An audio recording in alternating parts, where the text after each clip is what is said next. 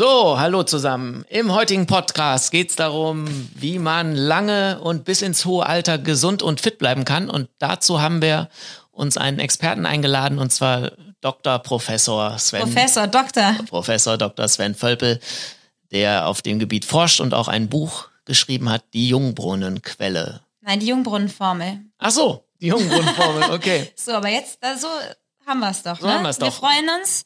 Hier ist unser Gast Sven Völpel. Und jetzt geht's los. Nee, der Sven Völpel ist heute unser Gast. Den seht ihr vielleicht auch gerade, falls ihr über YouTube schaut. Wenn ihr hört, natürlich nicht. Und äh, Sven, wir haben über Instagram geschrieben und dadurch sind wir auf die Idee gekommen, gemeinsam einen Podcast mal aufzunehmen. Beziehungsweise, ähm, eigentlich war es so, ich habe den Sven äh, in einem YouTube-Video vor, vor einem Jahr oder so gesehen. Und da hatte Aber er. du hattest trotzdem nicht die Idee mit dem Podcast. Mit dem gemeinsamen. Das ist doch jetzt auch egal. Es ging darum, dass ich ihn schon kannte Ich weiß. und dann jetzt nochmal gesehen hatte, weil du da dein neues Buch vorgestellt hast. Das haben wir auch hier. genau, das haben wir hier. Kannst du mal in die Kamera halten? Jungbrunnenformel. Also wie gesagt, es geht darum, wie man äh, ja das Altern aufhalten kann und was für seine Gesundheit tun. Und ähm, und dann hatte lustigerweise hatte der Sven dich bei Instagram angeschrieben. Aber du hattest äh, den Sven in einem Interview zu diesem Buch gesehen. ja und ich Mhm. glaube zu dem Buch davor. Okay, genau. Und äh, Sven äh, sitzt gerade in der Uni, weil er ist auch. Student. Genau. Er sieht zumindest aus wie ein Student mit den Haaren hier so ne? Also vor, die vor gleiche zwei Jahren wurde ich noch gefragt, da wurde ich in Oxford gefragt, äh, was ich denn studieren würde. Geil. Nein, du unterrichtest BWL. Sag mal, du bist ja Professor Doktor, ne? Oder Ja. was bist du? Aber hier, warum, warum hast du damit hier nicht angegeben auf dem Buchtitel? Ja, bescheiden ist ja ein bisschen besser. ja. Aber tatsächlich, ähm, wie gesagt, ich hatte ähm, das Video mit dir gesehen und äh, da wurde es auch als Professor Doktor irgendwie angeteasert und da dachte ich halt, ähm, du wärst halt Doktor der Medizin. Und dann ähm, habe ich hier halt im Buch gesehen, dass du halt Doktor der BWL und so bist. Wie, wie, wie kommt das, dass du quasi ähm, eigentlich ja Professor für BWL bist, aber dann so medizinische, äh, nennen wir es mal medizinische Bücher schreibst? Ja, Doktor der Medizin steht ja noch aus, dass ich den noch mache. Ähm, ist nur ein bisschen Zeitfrage, aber es ist tatsächlich so, ich wollte eigentlich Medizin studieren, habe es dann noch nicht gemacht, weil ähm, wir einen Familienbetrieb haben. Also mein Vater bzw. mein Großvater hat 1948 einen Betrieb für Arznei- und Heilkräuter gegründet. Ähm, und mein Vater wollte, dass ich den übernehme und wollte eben dann nicht, dass ich Medizin studiere. Ich habe dann lange mit meinem Opa eben darüber diskutiert, ob Chemie, Biologie, Medizin. Er wollte eigentlich Medizin studieren, habe dann aber Betriebswirtschaft studiert. Ähm, dann hat mir aber sehr gut gefallen Sozioökonomie, das heißt, das habe ich als Doppelstudium gemacht und bin dann eigentlich in die sozusagen Altersforschung reingekommen, weil ich am Jakobs Center on Life and Learning gearbeitet habe. Ähm, und da ging es eben um, sagen wir, Altern von allen ganzheitlich, also sprich Gehirnforschung, also bis Psychologie, bis Politologie, natürlich auch Medizin und Performance. Und mein Part war es eben als Betriebswirt, ähm, die ganzen Grundlagenforschungen umzusetzen. Und ähm, insofern konnte ich halt die Kenntnisse bekommen, weil wir halt die weltweit führenden Forscher mal hatten, die zu uns gekommen sind, die, die eingeflogen sind, jede Woche einen Vortrag gehalten haben. Und wir haben halt mit neun verschiedenen Professoren, Arbeitsgruppen daran gearbeitet, das interdisziplinär umzusetzen. Ich habe dann ein großes Netzwerk gegründet, ein Weiß-Demographie-Netzwerk mit größeren Unternehmen wie eben Deutsche Bahn, Deutsche Bahn, Volkswagen und so weiter. Ähm, und da haben wir an Best Practices gearbeitet, was man tun kann, eben für die Organisationen, aber auch für Führungskräfte und dann auch für Individuen. Und bin dann immer mehr so reingerutscht, auch Individuen. Äh, was kann man denn wirklich tun, um letztendlich jung zu bleiben? Mhm.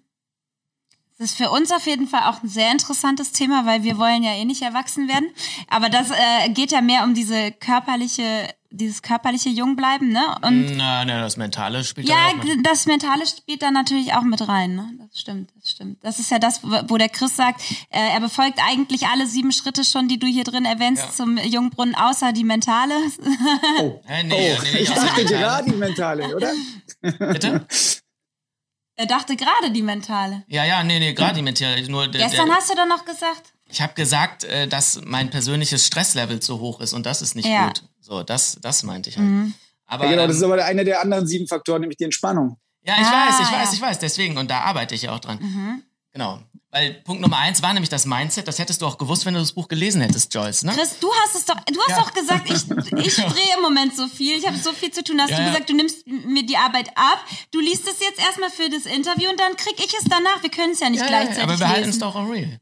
Ja, aber jetzt tu doch nicht so, ich werde es ja noch lesen. Ja. ähm, Ja, haben wir dich vorgestellt? Gibt es äh, sonst noch irgendwas, äh, Joyce, was du von ihm nee, wissen also wolltest? Also das Einzige, aber das hätten wir auch am Ende besprechen können. Aber du hast ja auch ein Buch geschrieben, das hieß ähm, Entscheide selbst, wie alt du bist. Das klingt ja total ähnlich. Was ist der Unterschied zwischen den beiden Büchern?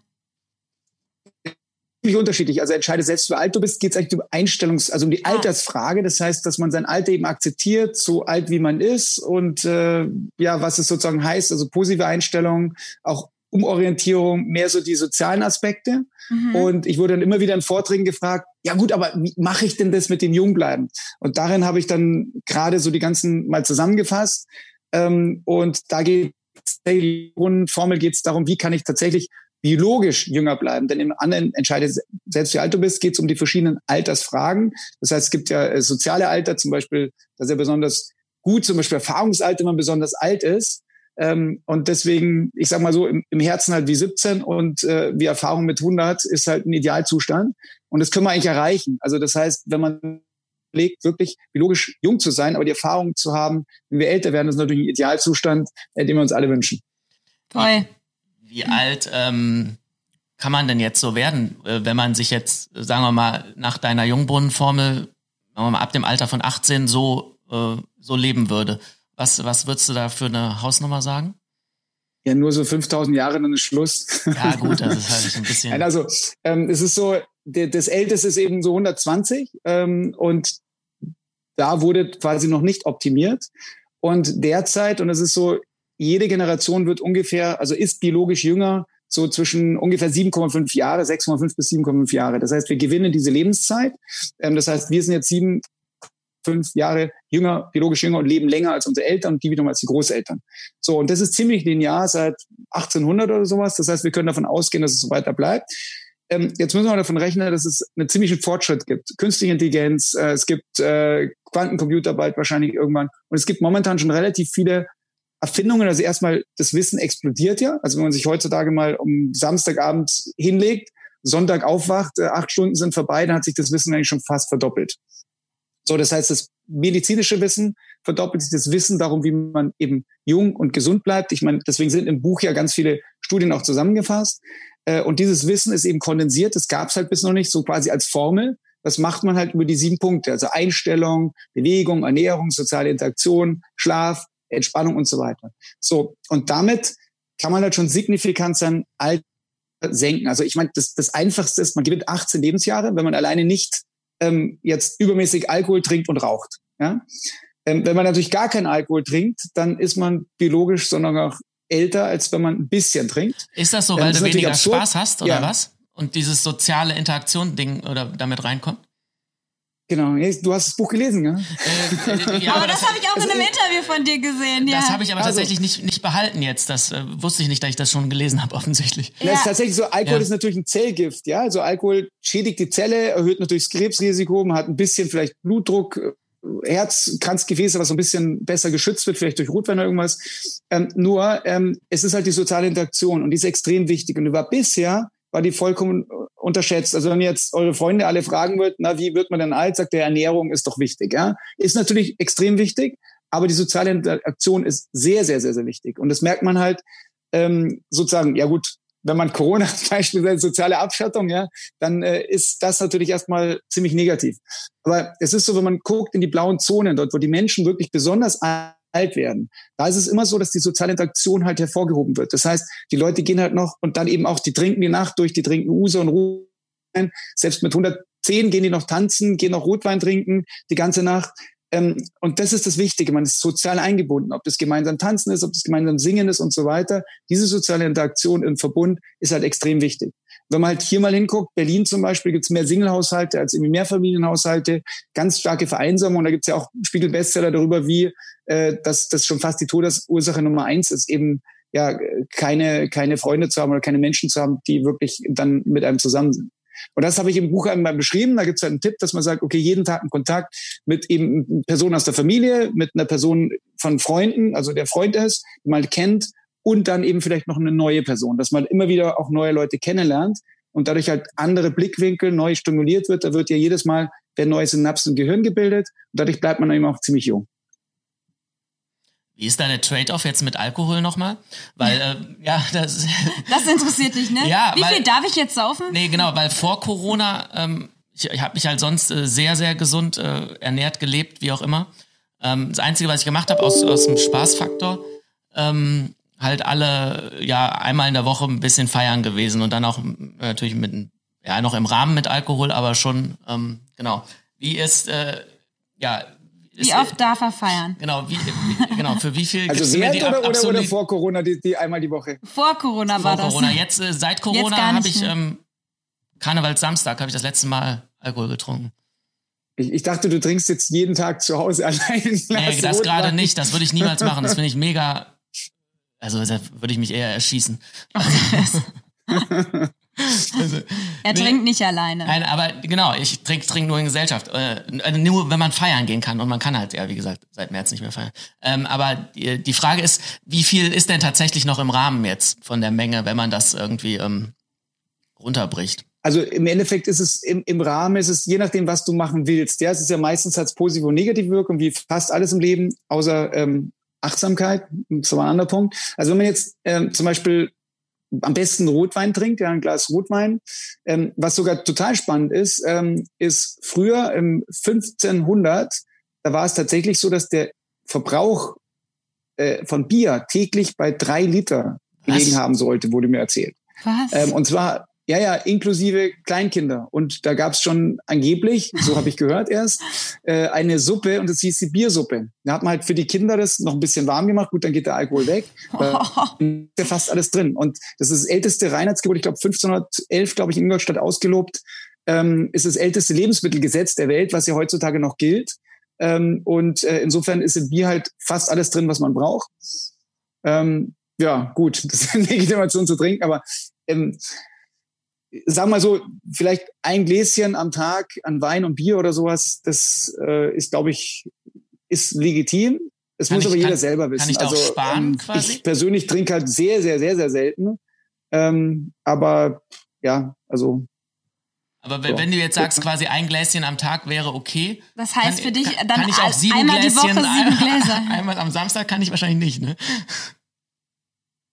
Du meinst dann einmal, nee, Ich- dann ja, ich du, sag- wenn du weggehst, dass du auf Ich keinen Fall. akkumulieren quasi und dann auf Nein, ich meine, das. Lustige ist ja eigentlich, mal, dass er weggeht und die anderen alle trinken und, äh, und man selbst ja nicht. Da hat man eigentlich noch viel mehr Spaß. Und also bei mir ist einfach so, ich habe eine Einstellungssache, also ich brauche gar nichts trinken, ich bin sowieso egal wie.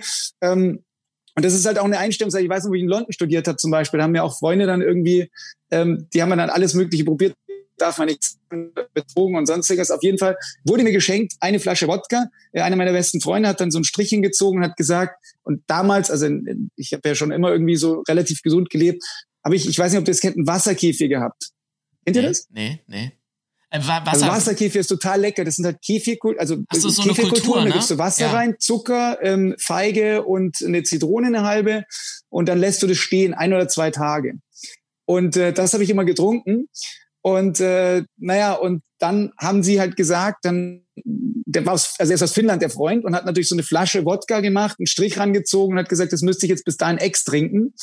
Ähm, dann habe ich gesagt, gut, kann ich machen. Ich äh, merke dann sowieso nichts. Und das war auch so. Also ich trinke und du hast es wirklich selber unter Kontrolle, ähm, ob du jetzt was spürst oder nicht.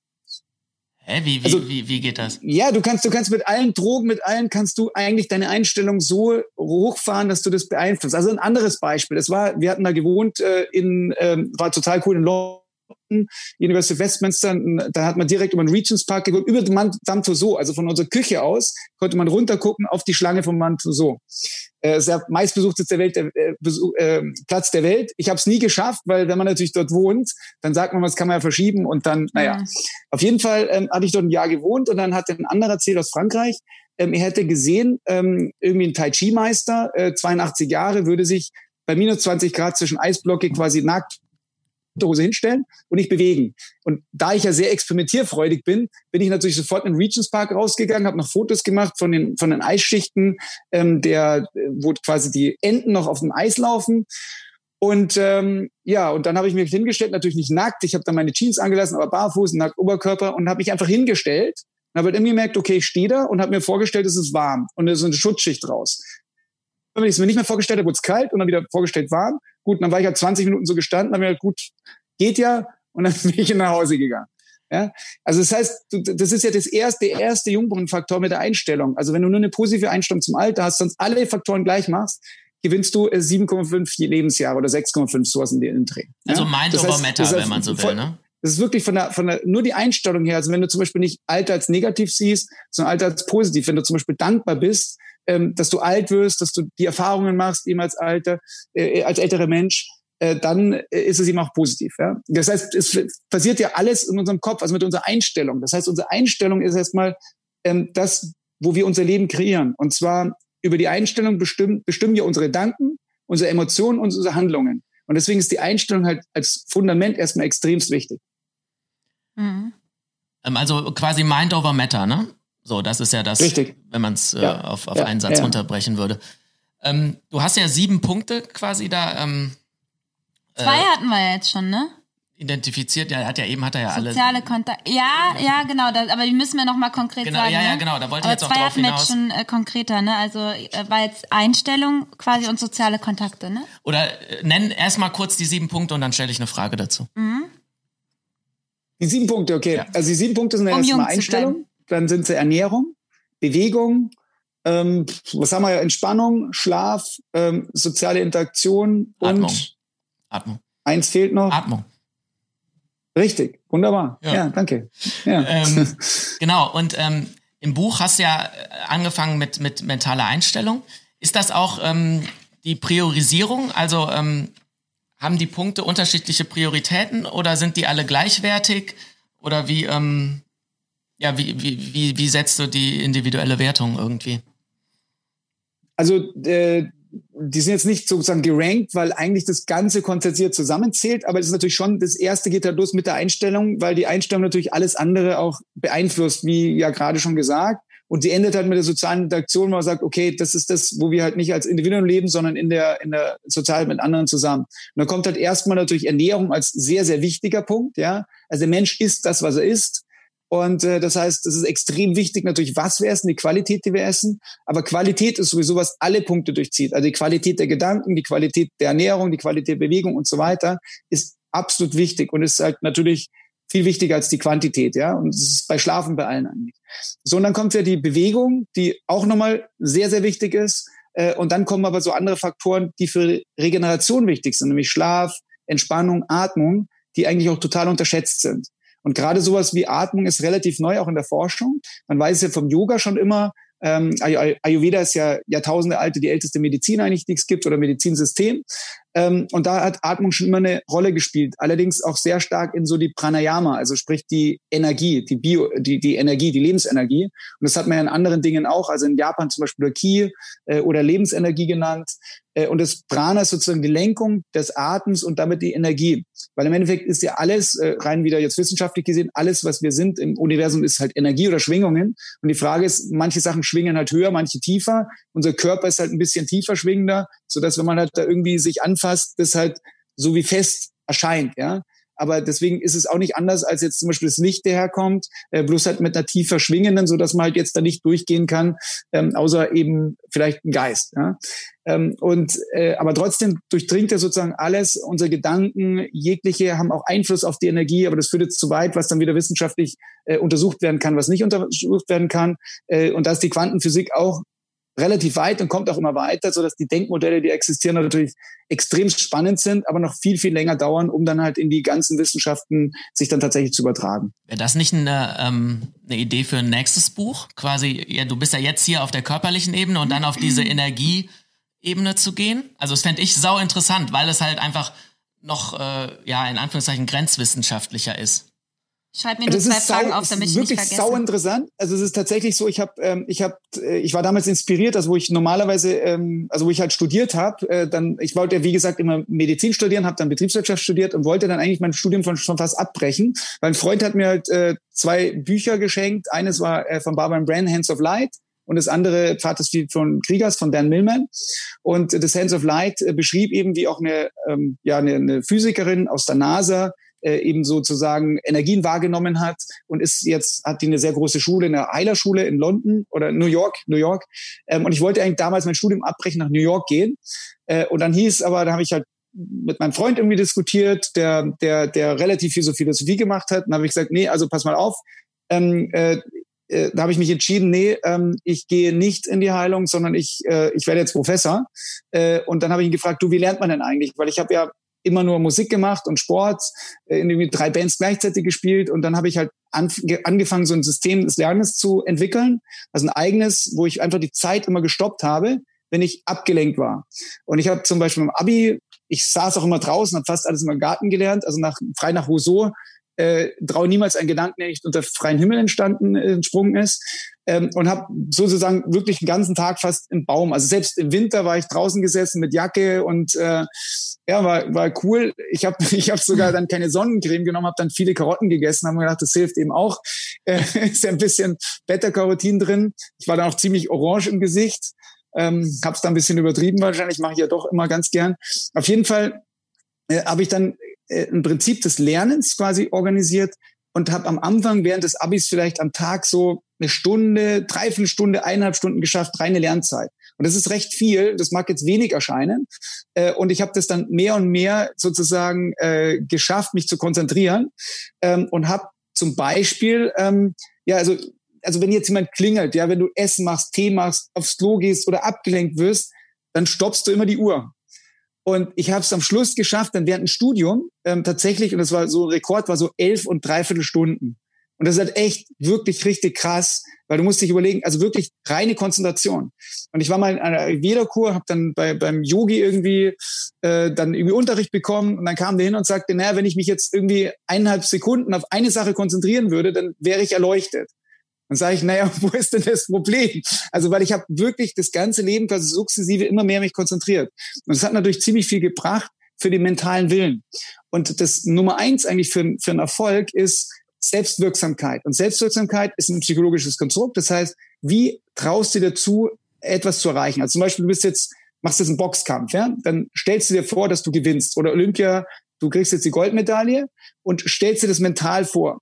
Äh, und dann kommst du in die Situation und kannst halt das dann abrufen. Und das ist egal, ob du jetzt, was ich Handkraft zum Beispiel machen willst oder ob du Schach spielen willst. Da gibt's halt also wirklich krasse Leistungsunterschiede, was wir tatsächlich alles erreichen können. Und deswegen ist egal, ob einer sagt, jetzt gehst mal ins kalte Wasser oder jetzt machst mal dies oder das. Das ist letztendlich Einstellungssache. Das heißt, desto stärker man die Einstellung hat, desto stärker das Nervensystem trainiert, das ist alles eine Sache des Nervensystems, desto besser ist es. Also Aber wie, wie kann ich das trainieren? Dehnen, all das Zeug ist immer eine Sache des Nervensystems. Aber wenn du, wenn du sagst, äh, quasi alles liegt am, am Nervensystem und was traue ich mir zu, wie, hast du da irgendeinen konkreten Tipp, wie, ähm, wie man das explizit wirklich trainieren kann? Ja, also erstmal ist die Selbstwirksamkeit ist natürlich jetzt, wenn, wenn wir jetzt sagen, okay, morgen laufen wir jetzt einen Marathon gewinnen, es ist ja nicht äh, Weltrekord, das ist ja nicht so ganz realistisch. Aber die Selbstwirksamkeit kann man halt trainieren. Das ist wie ein Muskel. Das heißt, indem ich mir einen kleinen Schritt vornehme, den erfülle, vornehme, erfülle, vornehme, erfülle. Das heißt, es ist ja alles so, wenn jemand bei sich zum Rauchen aufhören will beispielsweise, dann ist ja im Endeffekt eine Sache des Willens, ja. Also wenn ich die Selbstwirksamkeit habe, ich kann sofort aufhören, kann ich aufhören. Äh, und das ist selbst bei, keine Ahnung, härtesten Drogen und so, gibt es ja immer wieder Leute, die sagen, okay, sie hören halt sofort auf. Das sind natürlich sehr, sehr wenige, ähm, aber das ist immer Selbstwirksamkeit. Und deswegen ist es nicht die Intelligenz, nicht das Talent, nicht die Erfahrung, die einen erfolgreich machen, sondern Nummer eins Kriterium ist die Selbstwirksamkeit. Aber wenn du sagst, okay, man kann Step by Step, ne, ähm, das wäre jetzt quasi dein Tipp, Step by Step sich da rantasten. Ja. Aber ähm, wenn, wenn, wenn ich jetzt wirklich von 0 auf 100, wie, wie kriege ich dann dieses Vertrauen in mich selber? Weil bei Step by Step, da, da kriege ich ja Vertrauen, dass ich immer so kleine Schritte gehe. Aber 0 auf 100 stelle ich mir schwierig vor.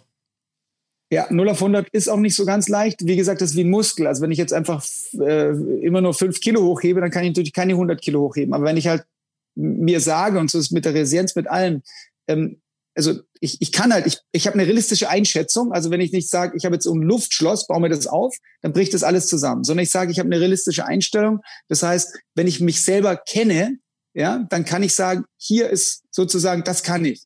Und dann gehe ich genauso viel und dann schiebe ich so ein bisschen drüber. Äh, und dann erfülle ich das, schiebe ein bisschen drüber und so entwickle ich mich dann.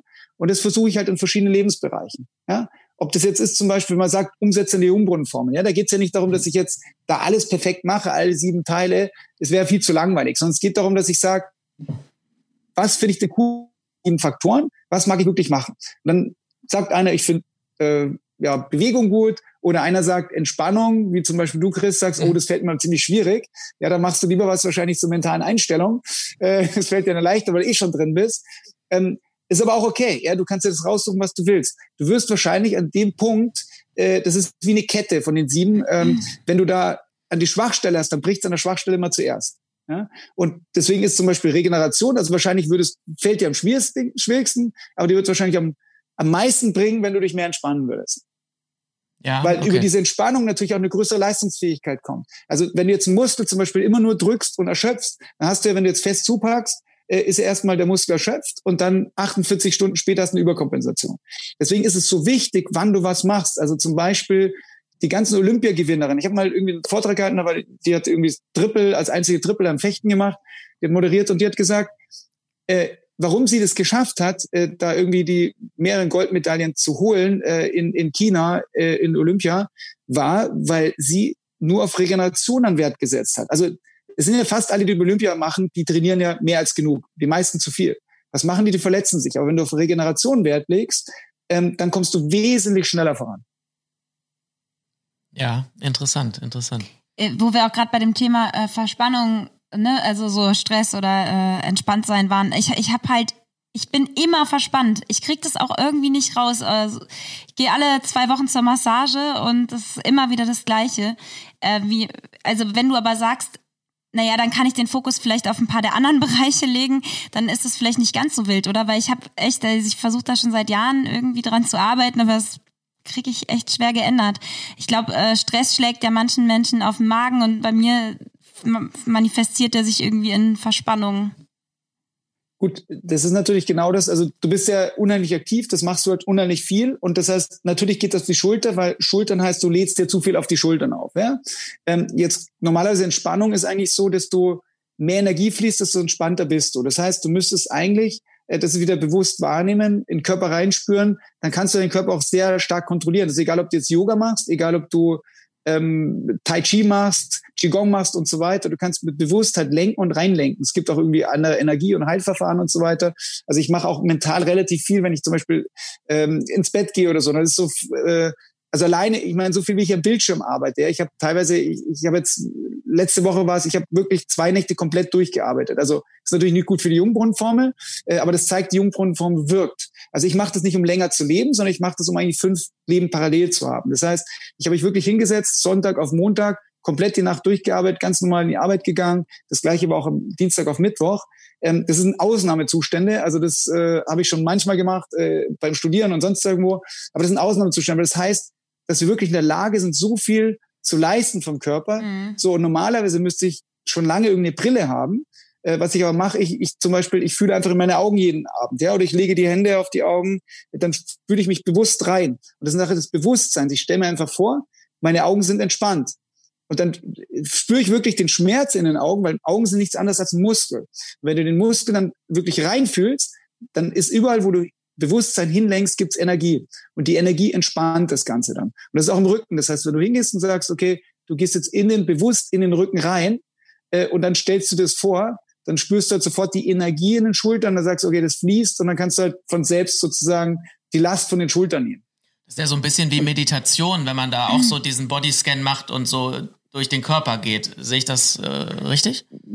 Genau, also ich meine, Meditation ist ja heutzutage, das war ja früher so ein bisschen, oh Gott, Meditation. Heutzutage hat man halt viele wissenschaftliche Untersuchungen und sieht halt genau, was in Meditation passiert. Also ob das jetzt bessere Gehirnleistung ist, ob das bessere Empathie ist, äh, durch die die meditieren oder, oder halt tatsächlich ähm, sowas wie, also was du sagst, ist jetzt Bodyscan, ja, also ich habe zum Beispiel das erste Mal, wo ich jugendlich war, autogenes Training gemacht. Ich war natürlich auch hyper nervös. Dann haben dann irgendwie hieß es, ja, der, der irgendwie soll ins Karate gehen und der soll, äh, äh, was war das, progressive Muskelentspannung beziehungsweise ja autogenes Training machen. Dann hatte ich mein erstes eben autogenes Training und das fand ich super.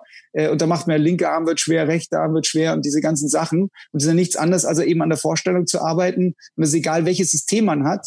Das ist ja immer nur die grundlegenden Prinzipien, die dahinter stecken. Was mich aber schon immer halt brennend interessiert war, waren eben Zusammenhänge zu erkennen. Das heißt, wie funktioniert die Welt? Wie funktionieren wir als Menschen? Wie funktioniert irgendein System? Ja, ob das ein Lernsystem, ob das ein Schulsystem ist, ob das jetzt Karate ist, ob das Fußball ist, ob das Musik ist. Und wenn du ein System richtig durchdringst, ähm, dann ist dieses Prinzip eigentlich auf alle anderen Prinzipien übertragbar. Das heißt, wenn du wirklich tief in eines gehst, dann kannst du es lernen. Und dann ist es eben, ja, wie gesagt, wenn du eben zum Beispiel Chirurg bist oder wenn du egal was bist, äh, dann kannst du diese Prinzipien übertragen. Und das finde ich halt total spannend, was dahinter steckt. Ähm, was ist sozusagen die, die, die Blaupause davon? Äh, und das ist das, was mich schon immer begeistert hat. Und deswegen versuche ich auch in verschiedenen Sachen zu wechseln, äh, wo dann andere eigentlich die Experten sind. Das habe ich schon immer gemacht. Weiß ich, wo ich studiert habe in Harvard University, gehe ich in deren Forschungsgebiet rein, ja. Und ob das Betriebswirtschaft ist, ob das Medizin ist, ob das sonst irgendwas ist. Und du hast eigentlich immer ähm, so Leute, die wirklich richtig viel erfunden haben oder, oder beste Innovation wie Leonardo da Vinci. Der hat verschiedene Richtungen gemacht. Und warum hat er die gemacht? Weil wenn du nur eine Sache machst, dann hängst du an einer Sache fest. Ja, dann bist du quasi ein Fachidiot. Aber wenn du dann anfängst, eine Sache tief zu machen, aber dann das vernetzt machst, dann wirst du unheimlich kreativ. Und die Lösungen kommen ja nicht aus einer Disziplin. Also wenn ich jetzt zum Beispiel nur Betriebswirtschaft machen würde, dann würden die Lösungen zum Beispiel für Demografie nicht aus der daraus kommen, sondern wir haben ja das Institut gehabt, das Center on Lifelong Learning, wo halt neun verschiedene Professoren eben mit den verschiedenen ja, interdisziplinären Themen von Medizin bis Psychologie und so weiter hingekommen sind und wir haben dann Fragestellungen genommen und die Fragestellungen dann interdisziplinär gelöst. Und das ist auch bei uns ein Konzept halt an der Jakobs University, dass wir sagen, wir sind halt die interkulturellste Universität eigentlich, also nur 1400 Studenten ungefähr bei irgendwie so 111 verschiedenen Nationen. Also das heißt, du lehrst in der Klasse und da sind vielleicht 20 Prozent Deutsche, Rest sind wirklich fast aus der ganzen Welt verteilt. Äh, und dann hast du noch interdisziplinär, das heißt, da sitzen nicht nur Betriebswirte drin, äh, sondern da sitzen halt drin, ähm, ich sag mal, äh, zum Beispiel ein Computerwissenschaftler zusammen mit einem Psychologen, zusammen mit einem Volkswirt. Und die drei sind halt so diverse, dann noch drei verschiedenen Ländern. Und dann machst du noch das positive Priming, eben mit der Einstellungsänderung, dann kriegst du halt Resultate, die sind einfach extremst groß. Ja? Mhm. Und das eben passiert, wenn man Sachen, verschiedene Sachen zu vernetzt. Und das ist, was mich schon immer begeistert und fasziniert hat. Ja, Klingt, äh, klingt logisch und klingt auch sehr interessant. Voll. Ähm, ich überlege gerade, äh, ob wir noch auf ein paar Punkte näher eingehen, weil zum Beispiel das mit dem, ah nee, pass auf, vielleicht, vielleicht machen wir es anders, bevor wir noch weiter auf die anderen Punkte eingehen. Ich hatte nämlich ein Interview von dir gesehen, da hast du auch nochmal erklärt, warum das so ist, ähm, dass, dass diese ganzen Schritte jünger halten. Da hast du, äh, wie, das, Du hast ich dachte, ich dachte, das hätte irgendwas du meinst mit Prozentzahlen oder oder Nee, warum, nee, oder? ich da, nee, pass auf, ich dachte, aber da hatten wir vorher drüber geredet, weil ich dachte, das hätte irgendwas nochmal mit so Zellteilung und so zu tun. Ja, okay, genau. Ne? Ja, also und du hast aber dann irgendwas mit DNA und so gesagt noch, nee. ne? Oder was? Ja, mit diesen Telomeren oder sowas, ne? Genau, aber wir kennen uns damit halt nicht so gut aus. Deswegen wäre es total cool, wenn du das nochmal so erklären würdest. also es gibt relativ viel Alterstheorien, wie Altern passiert, aber das die gängigste, schlüssigste, wahrscheinlichste Theorie, die man eben annimmt, ist, ähm, wir kommen auf die Welt und es gibt halt eine Zellteilung. Dieses gibt, kann man sich jetzt streiten, man sagt so 51 Mal, sage ich jetzt zum Beispiel, werden die Zellen geteilt im Laufe des Lebens. So, äh, was jetzt passiert in der Zellteilung ist folgendes. Zellteilung heißt, es ist eine Duplizierung der Zelle. Das heißt, die Zelle steht da mit ihrem Erbgut, also DNA, äh, wird dann sozusagen repliziert, also überschrieben ähm, und überschreibt sich aber in dem Zustand, wie sie ist. Das heißt, wenn du jetzt eine Zelle hast ähm, und die Zelle sich dann teilt, dann wird die aber vor der Teilung geschädigt. Und zwar geschädigt durch Stress. Und der Stress kann vieles sein. Das kann von der ganz normalen äh, kosmischen Strahlung sein, radioaktive Strahlung der Erde, das kann von äh, den Stoffwechselprozessen sein, das kann aber auch von Giftstoffen sein, die in Nahrung sind, die in der Luft sind, äh, das kann von Stress sein, ja, wenn du psychosozialen Stress hast, Stress, was ich in der Partnerschaft, in der Arbeit, äh, Ängste und sonst irgendwas, dann stresst das alles die Zelle. Äh, so, dann, dann gibt es zum Beispiel sowas, okay, zu viel Arbeit, Stress, okay, Verspannung in den Schultern als Beispiel, ja. Ähm, so, jetzt kannst du, das heißt, diese Zellteilung passiert und ähm, desto mehr du sozusagen optimierst von der Jungengrundformel, diese sieben Faktoren, desto gesünder bleibt die Zelle. Ähm, so, die dupliziert sich dann. Das heißt, wenn du diese 51 Zellteilungen hast, dann würde normal, wenn die jetzt 10% geschädigt ist, würde die halt sich weiterteilen und dann wieder 10 Prozent und dann hast du halt einen sehr, sehr starken Abbau, so dass halt dann die Alterung kommt an Haut, an Zellen, an Organen und dann entstehen ja eigentlich mit so 50 ungefähr viele chronischen Krankheiten. Also es ist so, normalerweise bauen sich die Faktoren relativ auf, die ganzen ähm, ja, körperlichen Funktionen ungefähr bis so Ende 30. Mit 40 äh, geht's dann wirklich drastisch bergab. Das heißt, du hast ab 40, äh, normalerweise ist der Kohorteneffekt, Abnahme zum Beispiel Muskelvolumen bis, weiß ich, um, um teilweise, das geht halt dann runter bis äh, ungefähr, ich sage mal 40 Prozent, was so übrig bleibt bei, bei 80. ja, oder Atemvolumen angrenzwert, wie lang du wirklich atmen kannst oder wie viel du ein- und ausatmen kannst, sinkt um 80 Prozent. Das heißt, du hast noch 20 Prozent übrig in deiner Lungenfunktion. Ähm, das ist also ziemlich krass, was da wirklich ähm, eigentlich bei uns im Kohorteneffekt passiert. Und das passiert eben alles durch die Zellteilung. So, das heißt, wenn wir das halt beeinflussen und sagen, die Zellen sollen halt weniger teilen. Und da als ein Beispiel nur. Ähm, eine der zwei, ähm, sag mal, besten Lebensverlängerungsmechanismen ist eigentlich Nummer eins Kalorienreduktion und Nummer zwei äh, Zeitfensterreduzierung, also Intervallfasten, wann man isst.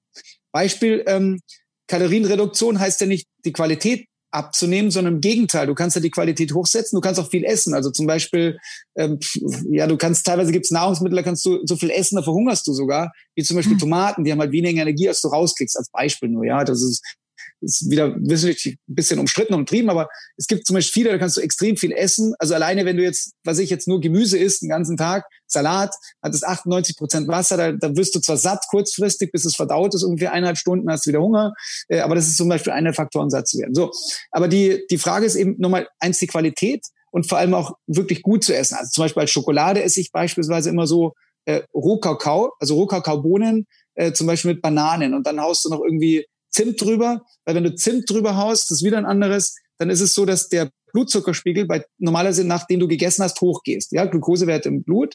Das ist das, was am meisten Alterungsprozesse hervorhebt. Also immer wenn du isst, Glukose, Blutzuckerspiegel geht hoch, die setzt sich dann in die Eiweißstrukturen hin und es ist egal, ob das die Augen sind, ob das die, egal irgendein Organ ist, Muskeln sind, da gibt es eine Eiweißverklebung äh, und das lässt uns altern. Ähm, deswegen ist die Glukose niedrig zu halten. Das heißt, wenn ich jetzt zum Beispiel eine Banane esse, dann hat das natürlich relativ viel Zucker, also ziemlich viel sogar, aber ich streue Zimt drüber, da geht der Zucker nicht hoch, sondern bleibt der halt stabil. Als Beispiel. Ich so, dachte, das wäre aber, dadurch, sorry, hm? dass ich da kurz einhacke, aber ich dachte, das wäre ähm, dadurch, dass die Banane ja sowieso noch andere Stoffe hat, die dann dafür sorgen, dass der, der Fruchtzucker nicht direkt ins Blut geht, ist es, ist eine Banane zu essen ja viel, viel weniger, also sowieso nicht schädlich, als jetzt, äh, als jetzt so, so einfach äh, raffinierten Zucker zu essen. Ähm, also genau, das, was das, du jetzt quasi als Zimt also, sagst, was, was da quasi, was man da drauf tun soll, um das dann noch besser zu verarbeiten, dachte ich, hätten jetzt natürliche Sachen wie jetzt Früchte oder so sowieso, sowieso schon in Kombination. Also haben sie tatsächlich mit Früchte, haben solche Kombinationsmittel, die haben natürlich noch andere, dass wenn du halt raffinierten Zucker isst, dann hat er natürlich mehrere schädliche Aspekte noch. Aber wenn du halt äh, einen anderen, sagen wir mal jetzt eine Banane isst oder andere Obst, sagen Fruchtzucker, äh, dann äh, hat der aber auch natürlich viele äh, sekundäre Pflanzenstoffe drin, mit der Vitamine, Mineralstoffe und so weiter, die natürlich teilweise auch kompensieren. Aber das kannst du halt nochmal nochmal, also wesentlich wirklich signifikant boosten, weil wenn du jetzt bei sich fünf Bananen isst, dann steigt natürlich dein Blutzuckerspiegel. Wobei, das, es gibt auch viele Untersuchungen, das ist tatsächlich so, wenn du es isst, haben sie ungefähr 50.000 äh, Mahlzeiten untersucht. Ähm, und zwar, dann ist, also wenn jeder, also von uns dreien jetzt zum Beispiel irgendwas isst, wie eine Mango, eine Banane, dann geht bei einem von uns der Blutzuckerspiegel hoch und bei anderen nicht. Und das schädigt ja der Blutzuckerspiegel. Das heißt, es kann sein, dass jetzt einer von uns sagt, der isst ein Hühnchen oder ein Lachs, der andere eine Mango. Und es ist individuelle andere sozusagen Antwort und Response auf, was uns den Blutzuckerspiegel hoch. Können wir das, kann das man heißt, das irgendwie testen? Also ja, das kann man testen, aber das ist natürlich ziemlich kompliziert, das, ne? weil dann bräuchtest du, bräuchtest du ja die ganzen verschiedenen äh, Nahrungsmittel, die du testest. Aber deswegen ist es halt auch ganz wichtig, auf unser Gefühl zu hören. Aha. Aber jetzt ein Aspekt, vielleicht, wenn ich den nochmal zu Ende erkläre, ist mit dem, dem äh, intermittent Fasten. Und zwar, was tatsächlich passiert ist, äh, und das ist ja gang und gäbe, dieses, dieses, was ich, jeder macht ja 16,8 oder sonst irgendwas, ja, dass man halt eben acht Stunden Zeitfenster zum Essen und 16 halt nicht. So ab zwölf Stunden ungefähr hängt beim Mann und Frau unterschiedlich ab, was man isst, was man tut, was man verhält, was man zuletzt isst und so weiter, wie man darauf reagiert hat. Aber auf jeden Fall irgendwann geht es in die Ketose über. Ketose heißt, in der Regel sage ich jetzt mal einfach, um es zu vereinfachen, nach zwölf Stunden, wenn du das letzte Mal gegessen hast, dann schaltet der Körper um auf Ketose. Das heißt, das ist, ähm, das, das produziert die Leber körpereigene Zucker, also statt Glucose, das nennt man Ketone. Und diese Ketone, die nimmt man und die verbrennt man dann im Körper. Äh, weil das Gehirn braucht ja äh, letztendlich Glucose oder eben Ketone. Ketone ist wesentlich gesünder. Das heißt, wenn die Ketone essen äh, oder beziehungsweise der, der Stoffwechsel alles über Ketone läuft, ähm, dann gehen alle Faktoren im Körper äh, wirklich, also verbessern sich signifikant. Ähm, zum Beispiel Blutdruck ähm, oder, oder äh, Zuckerspiegel und so weiter. Der Zuckerspiegel wird einfach äh, stabilisiert in der Regel, dann wird neutralisiert. Das heißt, dass man hat auch keinen Hunger. Weil sobald du eben in der, in der Ketose bist, heißt es, dein Körper nimmt Fett, und zwar Körperfett, verbrennt diese eben zu Ketonen in der Leber. Ähm, so, das heißt, der Zustand eigentlich ist lebensverlängernd, möglichst lange in der Ketose zu sein. Warum? Es ist so, da gab es vor drei Jahren ungefähr einen Nobelpreis äh, für einen Japaner über, äh, für die Autophagie. Autophagie heißt Selbstverdauung des Körpers. Äh, und das hängt jetzt wieder mit der Zellteilung zusammen. Das heißt, ich habe eine Zelle und in der Zelle habe ich in der Mitte die Mitochondrien. Die Mitochondrien sind die Energiekörper, also Kraftwerke des Körpers, sage ich mal. Die nehmen normalerweise Glucose oder eben Ketone.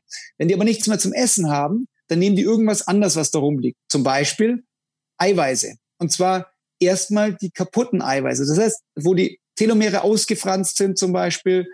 Und das heißt, das ist egal, ob das jetzt Gehirnzellen sind, Muskelzellen sind, irgendwelche Organzellen, Hautzellen, die werden erstmal genommen und recycelt und verdaut. Was auch verdaut wird, ist auch ziemlich spannend, das ist nämlich Viren und Bakterien. Deswegen hat Paracelsus schon mal gesagt, Nummer eins ist tatsächlich Fasten. Also wenn du nichts isst, dann werden manche Krankheiten lösen sich einfach auf. Ja, also zum Beispiel, wenn du jetzt eine Erkältung hast, äh, irgendwo, was ich, Nasenhöhlen, irgendwas verstopft, hast du Entzündungen, was passiert? Äh, dann wird die Entzündung, das wird alles erstmal abgebaut, verdaut, die Bakterien gehen weg und du bist gesund. Äh, ein Beispiel, ähm, ich war bei, ähm, bei äh, Dominic Sky, der ist so Nummer eins für Calisthenics, also total irrer Typ, der springt mit einem Backflip sieben Meter, aber nicht ins Wasser, sondern auf dem Boden. Ja? Mhm. Und dann äh, hatten wir hatten wir gesprochen, wir hatten gleich äh, erst einmal gleich mal zwei Stunden Skype, und dann habe ich gesagt, oh, du musst sofort vier Stunden, äh, vier, vier Monate zu mir kommen und mit äh, mittrainieren. Habe ich gesagt, gut, äh, geht nicht äh, vier Monate, aber dann bin ich tatsächlich vier Tage hin äh, und habe vier Tage mittrainiert. Und das war total spannend, weil erstmal ist es so von Leistungsparametern, da waren halt ganz viele Leute aus der ganzen Welt, aus Israel, Kanada, die sich bei minus 20 Grad in Schnee einbuddeln. Ähm, und, äh, und so dann sind die hingegangen und die, die waren irgendwie, ich sag mal, halb so alt wie ich und trainieren irgendwie da zwei Stunden am Tag. Und die haben bei fast allen Leistungsparametern weniger geschafft als ich, obwohl ich gar nicht trainiere. Also mein Konzept ist ja Minus-Fitness, kann ich auch gleich nochmal erklären, oder Zero-Fitness, das heißt kein Training oder kein Zeitaufwand für Training. Das heißt, ich integriere es in den Alltag. So, und da ist aber Folgendes, ähm, dass die, äh, dass es eigentlich mit, ähm, naja, äh, daran liegt eben, also was sie zum Beispiel essen. Also als Beispiel, ähm, da gab es relativ viel tierische Produkte. Also beispielsweise ähm, Quark, Hüttenkäse, äh, Thunfisch. So tierische Produkte, was die machen, die lösen Entzündungen aus. Das heißt, ähm, äh, wenn man viel Milchprodukte isst, gibt es mehr Entzündungen im Körper. Und das fast alles im Altersprozess sind Entzündungsprozesse. Also es ist egal, ob du jetzt äh, irgendwie Rheuma hast, Polyarthritis hast, ähm, irgendwie Herzbeutelentzündung oder auch Erkältungen, auch Allergien sind immer, eigentlich Reaktionen sind immer eigentlich eine Art ähm, ja, Entzündungen im Körper. So, und was zuerst abgebaut wird, ist halt dann tatsächlich beim Fasten sind eben diese Entzündungen.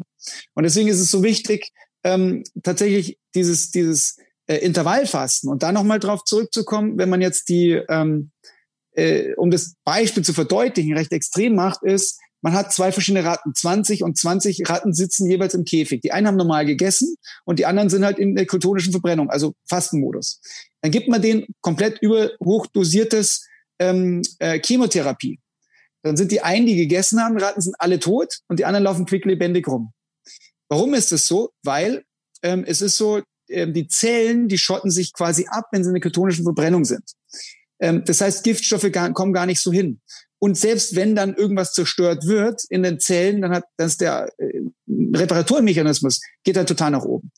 Und äh, ich habe zum Beispiel mal einen Zug getroffen, der sagte, ja, er würde sich total ungesund ernähren und dann war er beim Arzt und, und überhaupt verhalten, seine ganze Lebensweise, dann war er beim Arzt und dann irgendwie rauchen und alles, dann kommt er hin und sagt, ja, er wäre wie Nichtraucher und er, wäre, er würde ja total gesund leben. Und dann sagt der, nee, überhaupt nicht, weil so und so. Dann sage ich ja, also ihr könnt mir jetzt erzählen, was er macht. Und da kann ich sicherlich sagen, dass er sich sicherlich sehr gesund ernährt. Nein, das geht überhaupt nicht, weil er würde den ganzen Tag erstmal nichts essen äh, und dann würde er erst nachmittags aus dem Rauch, der, gut, was passiert, wenn jemand raucht? Raucht eine ketonische Verbrennung ist, die Schadstoffe des Rauchens kommen nicht so stark hin, als wenn er nicht rauchen würde. Und ich habe das schon von mehreren gehabt. Also ich habe jetzt, diese Woche hat mir wieder einer erzählt, ähm, dass sie irgendwie eine super Lunge hätte, obwohl sie raucht. Ja, ist 51, hat aber eine, eine sehr gute Lunge. Ähm, dann sage ich ja gut, klar. Äh, und dann hat sie auch wieder erzählt, sie macht halt genau intermittierendes Fasten. Sie isst einmal am Tag zum Beispiel oder ein vier Stunden Zeitfenster. So, das heißt, diese ganzen Reparaturmechanismen, die ablaufen, zeigt, wie stark halt tatsächlich dieser Einfluss ist ähm, des intermittierenden Fastens und auch der Kalorienreduktion. Dass selbst wenn jemand, der raucht, der normalerweise halt dann Einbuße hat, wenn er noch trinkt, dann 18 Lebensjahre, äh, dass der trotzdem biologisch dann genauso jung ist, weil er eben das intermediäre Fasten macht. Und wenn man jetzt zurückgeht, zum Beispiel die äh, Gladiatoren, so habe ich gehört, haben alle nur einmal am Tag gegessen. Und auch die Spartaner. Und zwar immer nur Gladiatoren, was wirklich in die, in die Schüssel einer Hand reinpasst. Soll man Kann sich ich nicht, weil ich liebe Essen. Ich esse wahnsinnig viel. Mhm. Also richtig, richtig viel. Aber ich habe die Zeitfenster auch ziemlich reduziert. Und dann hau ich halt richtig, richtig rein. Genau, haut man sich dann den, die Wampe voll? Weil das ist nämlich, äh, wäre jetzt meine Frage. Da kann man. Ja, normalerweise ist es ja so, ähm, es gibt ja diese die Wörter noch, die heißen 80 Prozent satt, man hört bei 80 Prozent aus.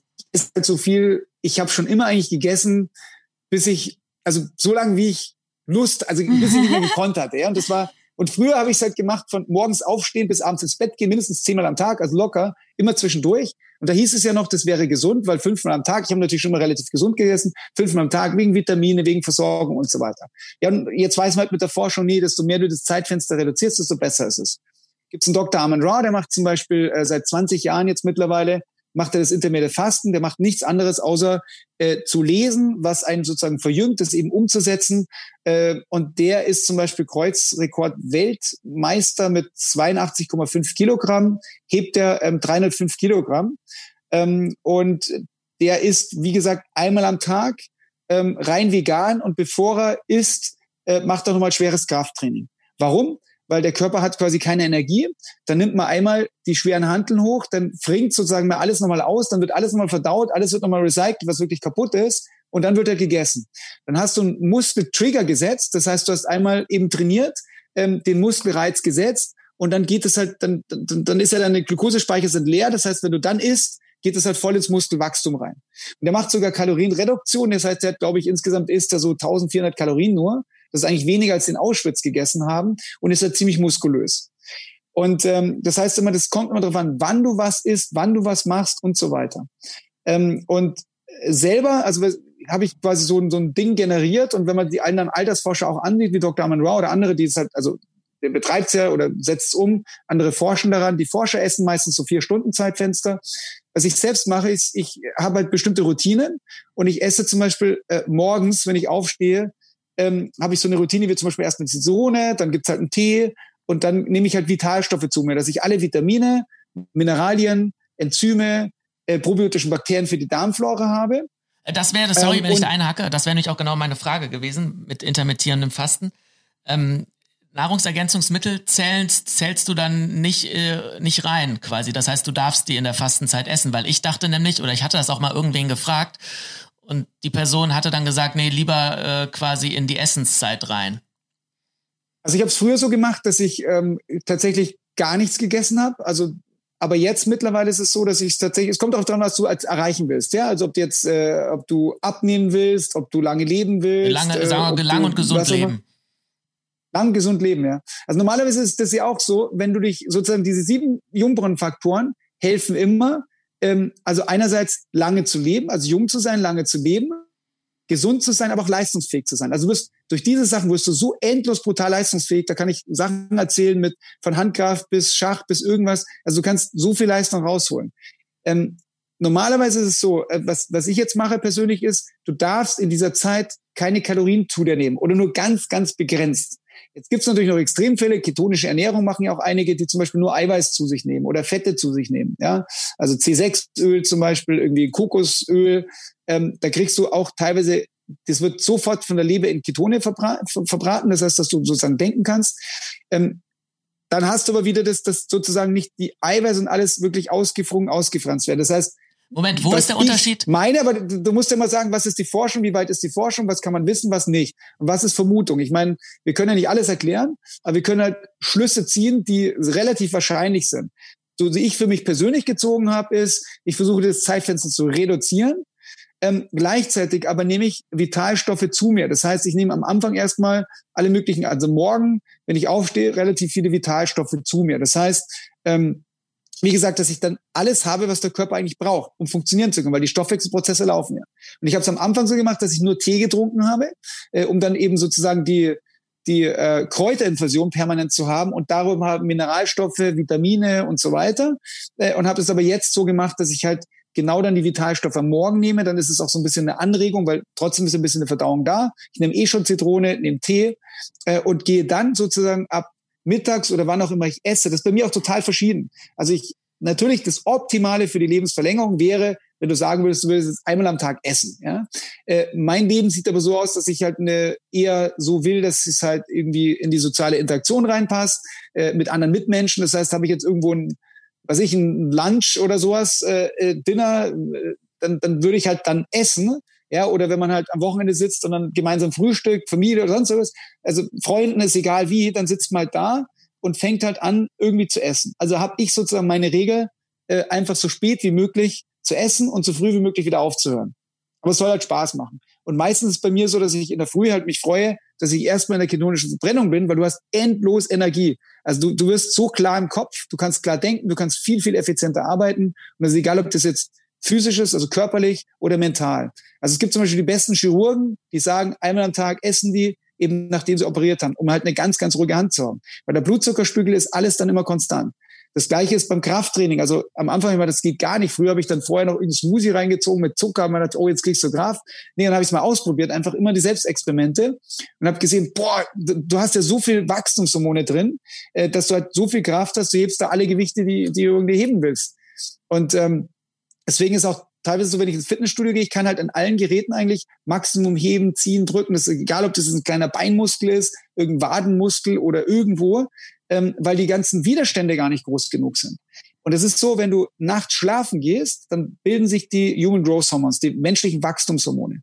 Äh, und die reparieren ja die Sachen. Zum Beispiel, also Organe, die sind auch für Muskelaufbau zuständig. Das passiert ja nicht, wenn du trainierst, da werden Muskeln zerstört, sondern es passiert dann im Schlaf, also wenn du regenerierst, hauptsächlich im Schlaf halt, wenn sich die menschlichen Wachstumshormone bilden. So, wenn du jetzt in der Früh halt anfängst zu essen, dann, dann ist diese Produktion gestoppt. Wenn du aber nicht isst in der Früh, dann geht diese Produktion der menschlichen Wachstumshormone weiter. Das führt so weit, dass wenn du halt einen Tag nichts isst, um 1500, äh, äh, also 1500 Prozent wird es erhöht bei Frauen und 2000 Prozent, also bis zu 2000 Prozent bei Männern. Das heißt, du hast eigentlich, wie wenn du dir irgendwie künstlich Anabolika oder sonst was spritzen würdest, extrem viel Wachstumshormone, also Regeneration von Haut, von Zellen und so weiter. Ähm, so, deswegen äh, hast du also bist du einfach von allen Dimensionen so extrem viel leistungsfähiger. Ähm, jetzt ist aber natürlich diese, diese, der Genuss halt relativ wichtig. Das heißt, deswegen trinke ich halt schon den ganzen Tag über halt relativ viel Tees, die dann gut schmecken. Teilweise sich sowas wie Kakao halt aufgebrüht, mit viel Gewürzen drinnen, ähm, irgendwelche Gewürzmischungen, Kräutertees, aber auch, äh, weiß ich, Lebkuchengewürz, da kann man unheimlich kreativ sein. Äh, und vor allem, wenn ich dann esse, äh, dann hast du ein kleines Zeitfenster, dann esse ich auch so, dass ich dann relativ viel essen kann. Ist zwar nicht fürs Alter, Alterungsprozess gut, aber äh, ich mache halt auch relativ viel. Also ich habe einen sehr, sehr hohen Stoffwechsel, ist auch nicht gut fürs Alterungsprozess, weil desto langsamer der Stoffwechsel, desto länger lebst du. Bei mir ist es teilweise so, wenn ich ähm, abends ins Bett gehe, in der Früh aufstehe, mich wiege, wiege ich teilweise bis zu 3,5 Kilogramm weniger. Und ich habe einen Student von mir, der ist, der ist, ähm, der ist auch Bankdrückweltmeister. Äh, und der ähm, selbst, der sagt auch, bei ihm ist das ein bisschen kleiner halt, wiegt weniger, aber der ähm, der hat das gleiche auch. Der sagt, der verliert drei, drei Kilo. Warum? Weil der Stoffwechsel extrem schnell ist. Jetzt ist es so, wenn du Alligatoren hast und, äh, und Krokodile, dann ist es so, dass bei den ähm, dass Alligatoren äh, tatsächlich äh, so die Hälfte länger leben, haben aber halb so schnellen Stoffwechsel. So, und jetzt muss man sich halt selber entscheiden, will ich halt einen schnellen Stoffwechsel haben, will ich einen langsamen haben. Kann man das ähm, beeinflussen? Bei mir ist es, wie gesagt, ich, ich mache halt unheimlich viel gleichzeitig. Ich meine, meine, meine Professur, ich habe ja, ich, mir ist es unheimlich wichtig, dass die Sachen halt, so wie jetzt über die Bücher als, als, als, als Vortragender, halt aus dem Elfenbeinturm rausgehen, relativ viel Medienarbeit. Ähm, so, dann, dann habe ich ja noch, ich lehre ja Unternehmertum und Innovation. Das heißt, Start-up, Familienfirmen, das ist halt unheimlich viel, was ich unter einen Hut bringen will. Ähm, und, und deswegen äh, arbeite ich halt recht viel und auch sehr, sehr intensiv. Und dadurch ist halt der Stoffwechsel höher. Ich Aber glaube ja auch, dass natürlich lange so leben willst, kann du ihn reduzieren. Ja. Hm? war nämlich äh, tatsächlich auch eine Frage, die ich dir stellen wollte, weil ich gehe davon aus, dass ich einen hohen Stoffwechsel habe oder ne, einen schnellen Stoffwechsel habe, weil ich halt essen kann, so viel ich will, immer schon und auch nicht zunehme. Und dann sagt man ja meistens, ja, hast wahrscheinlich einen guten Stoffwechsel irgendwie. Genau. Ähm, das heißt. Genau, das ist halt typabhängig. Na, du bist ja sehr aktiv. Du bist ja permanent, also alleine, also der, der der Körper braucht ja zum Beispiel, der, der, der, das Gehirn braucht zum Beispiel 40 Prozent des Sauerstoffs allein. Also braucht unheimlich viel Energie. Das heißt, du bist ja, du denkst ja die ganze Zeit kreativ, äh, du entscheidest ja permanent. Entscheidungsprozesse sind eigentlich die schwierigsten überhaupt. Das fällt uns unheimlich schwierig. Egal, ob man jetzt schreibt, ob man irgendwas tut, ob man irgendwas tut. So, das heißt, du bist den ganzen Tag in irgendwelchen sehr vielen neuen kreativen Sachen. Und damit ist natürlich dein Gehirn permanent irgendwie hochgedreht und dann wechseln. Da gibt es ja auch verschiedene Typen, auch wenn man jetzt wieder in die anderen Lehren geht, wie zum Beispiel Ayurveda oder so, äh, wo tatsächlich dann eben die sozusagen energiereicheren Typen, das heißt, du musst auch andere Sachen essen wahrscheinlich, für dich sind andere Sachen gut, dann ist es wahrscheinlich so, dass du eher gesünder isst, du wirst wahrscheinlich eher mehr Obst und Gemüse essen, das heißt, da hast du schon mal einen höheren Wasseranteil drin. Das ist natürlich anders, als wenn du sagst, du drehst deinen Schnitzel und haust da irgendwie ähm, jetzt irgendwie die Pommes rein oder irgendwie gehärteten Fette, wo du halt relativ viel Energie kriegst. Mhm. Ähm, und es ist auch teilweise so, also ich esse zum Beispiel sehr viel Nüsse. Bei Nüssen habe ich auch gemerkt, wenn ich jetzt ein oder zwei Pakete Nüsse esse, dann ist es so, du kannst gar nicht mehr so viel verdauen. Ja, weil das, das ist ja eigentlich schon 3000 Kalorien eigentlich, schon zwei Pakete Nüsse. Ja. Ähm, und das ist halt ein, als Nachtisch, ja. Mhm. Und was ich jetzt selber mache, ein Trick, um mehr zu essen, weil ich halt eben Genussmensch bin, äh, erstmal ähm, esse ich äh, Obst, weil Obst dauert eine Stunde zum Verdauen. Das heißt, wenn ich jetzt mehr erstmal, keine Ahnung, da zehn Früchte reinhaue, dann sind die nach einer Stunde wieder verdaut. Danach kommt jetzt Gemüse.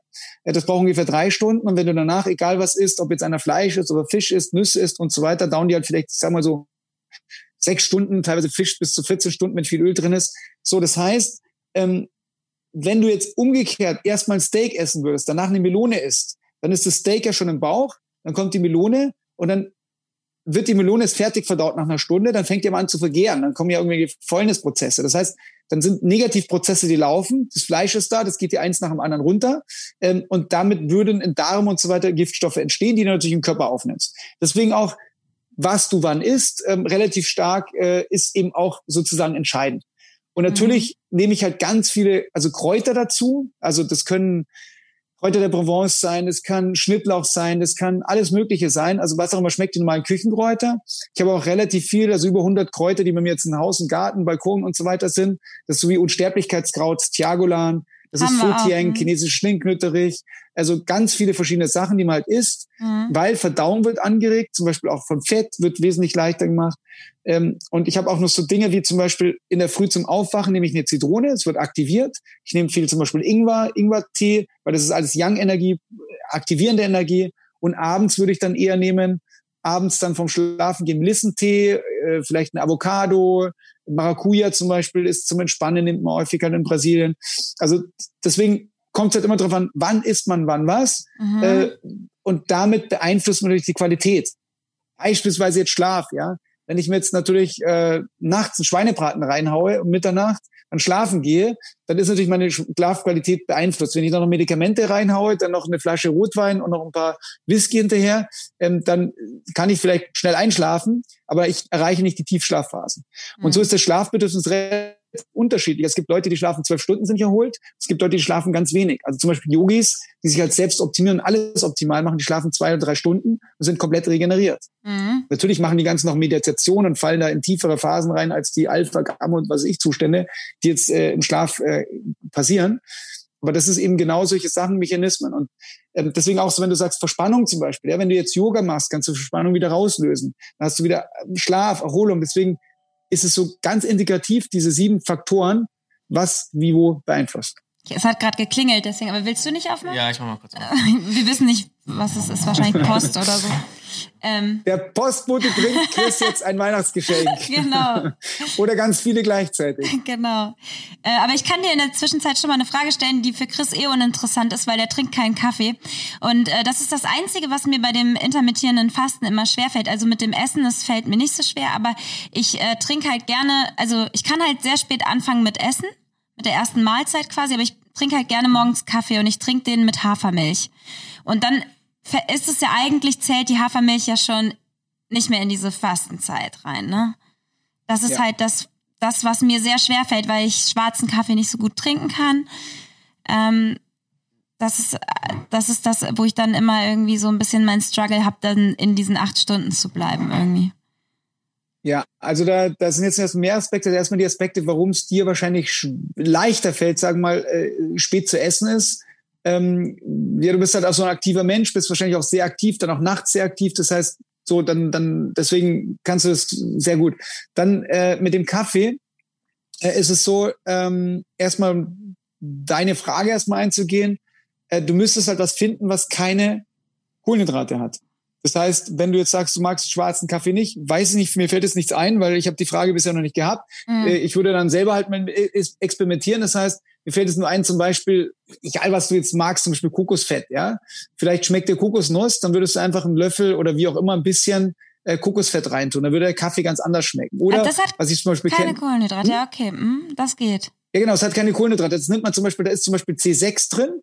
Äh, das gibt, äh, das ist das ist quasi ein Öl, was, ähm, was eben, wie vorher gesagt, die Leber aufnimmt, in Ketone direkt verbrennt. Mhm. Dann hast du noch das C12 ist das, was ein langkettiges, das ist ziemlich gesund. Das heißt, das ist so Kokosfett wäre eine Möglichkeit, weil da würde, äh, würdest du keine Kohlenhydrate bekommen und damit die Ketose nicht unterbrochen werden. Es geht um Kohlenhydrate, dann, nicht, nicht um Kalorien. Dann, dann zum Beispiel als als ähm, als äh, was halt super gut schmeckt, an mir zumindest, es nennt sich so so ein Gewürz, so Charme de Café oder das ist so äh, das sind mehrere Gewürze wie, äh, was ist da drin? Ingwer, Pfeffer, Nelken, Zimt. Äh, und es schmeckt zum Beispiel total cool. Wenn du sowas über einen Kaffee drüber streust, hast du einen Kaffee, der richtig gut schmeckt. Okay, mhm. das probiere Also da mal. gerne experimentieren. Ich werde vielleicht auch überlegen, kannst du mir auch gerne Bescheid sagen, was mhm. du nimmst und ob das funktioniert.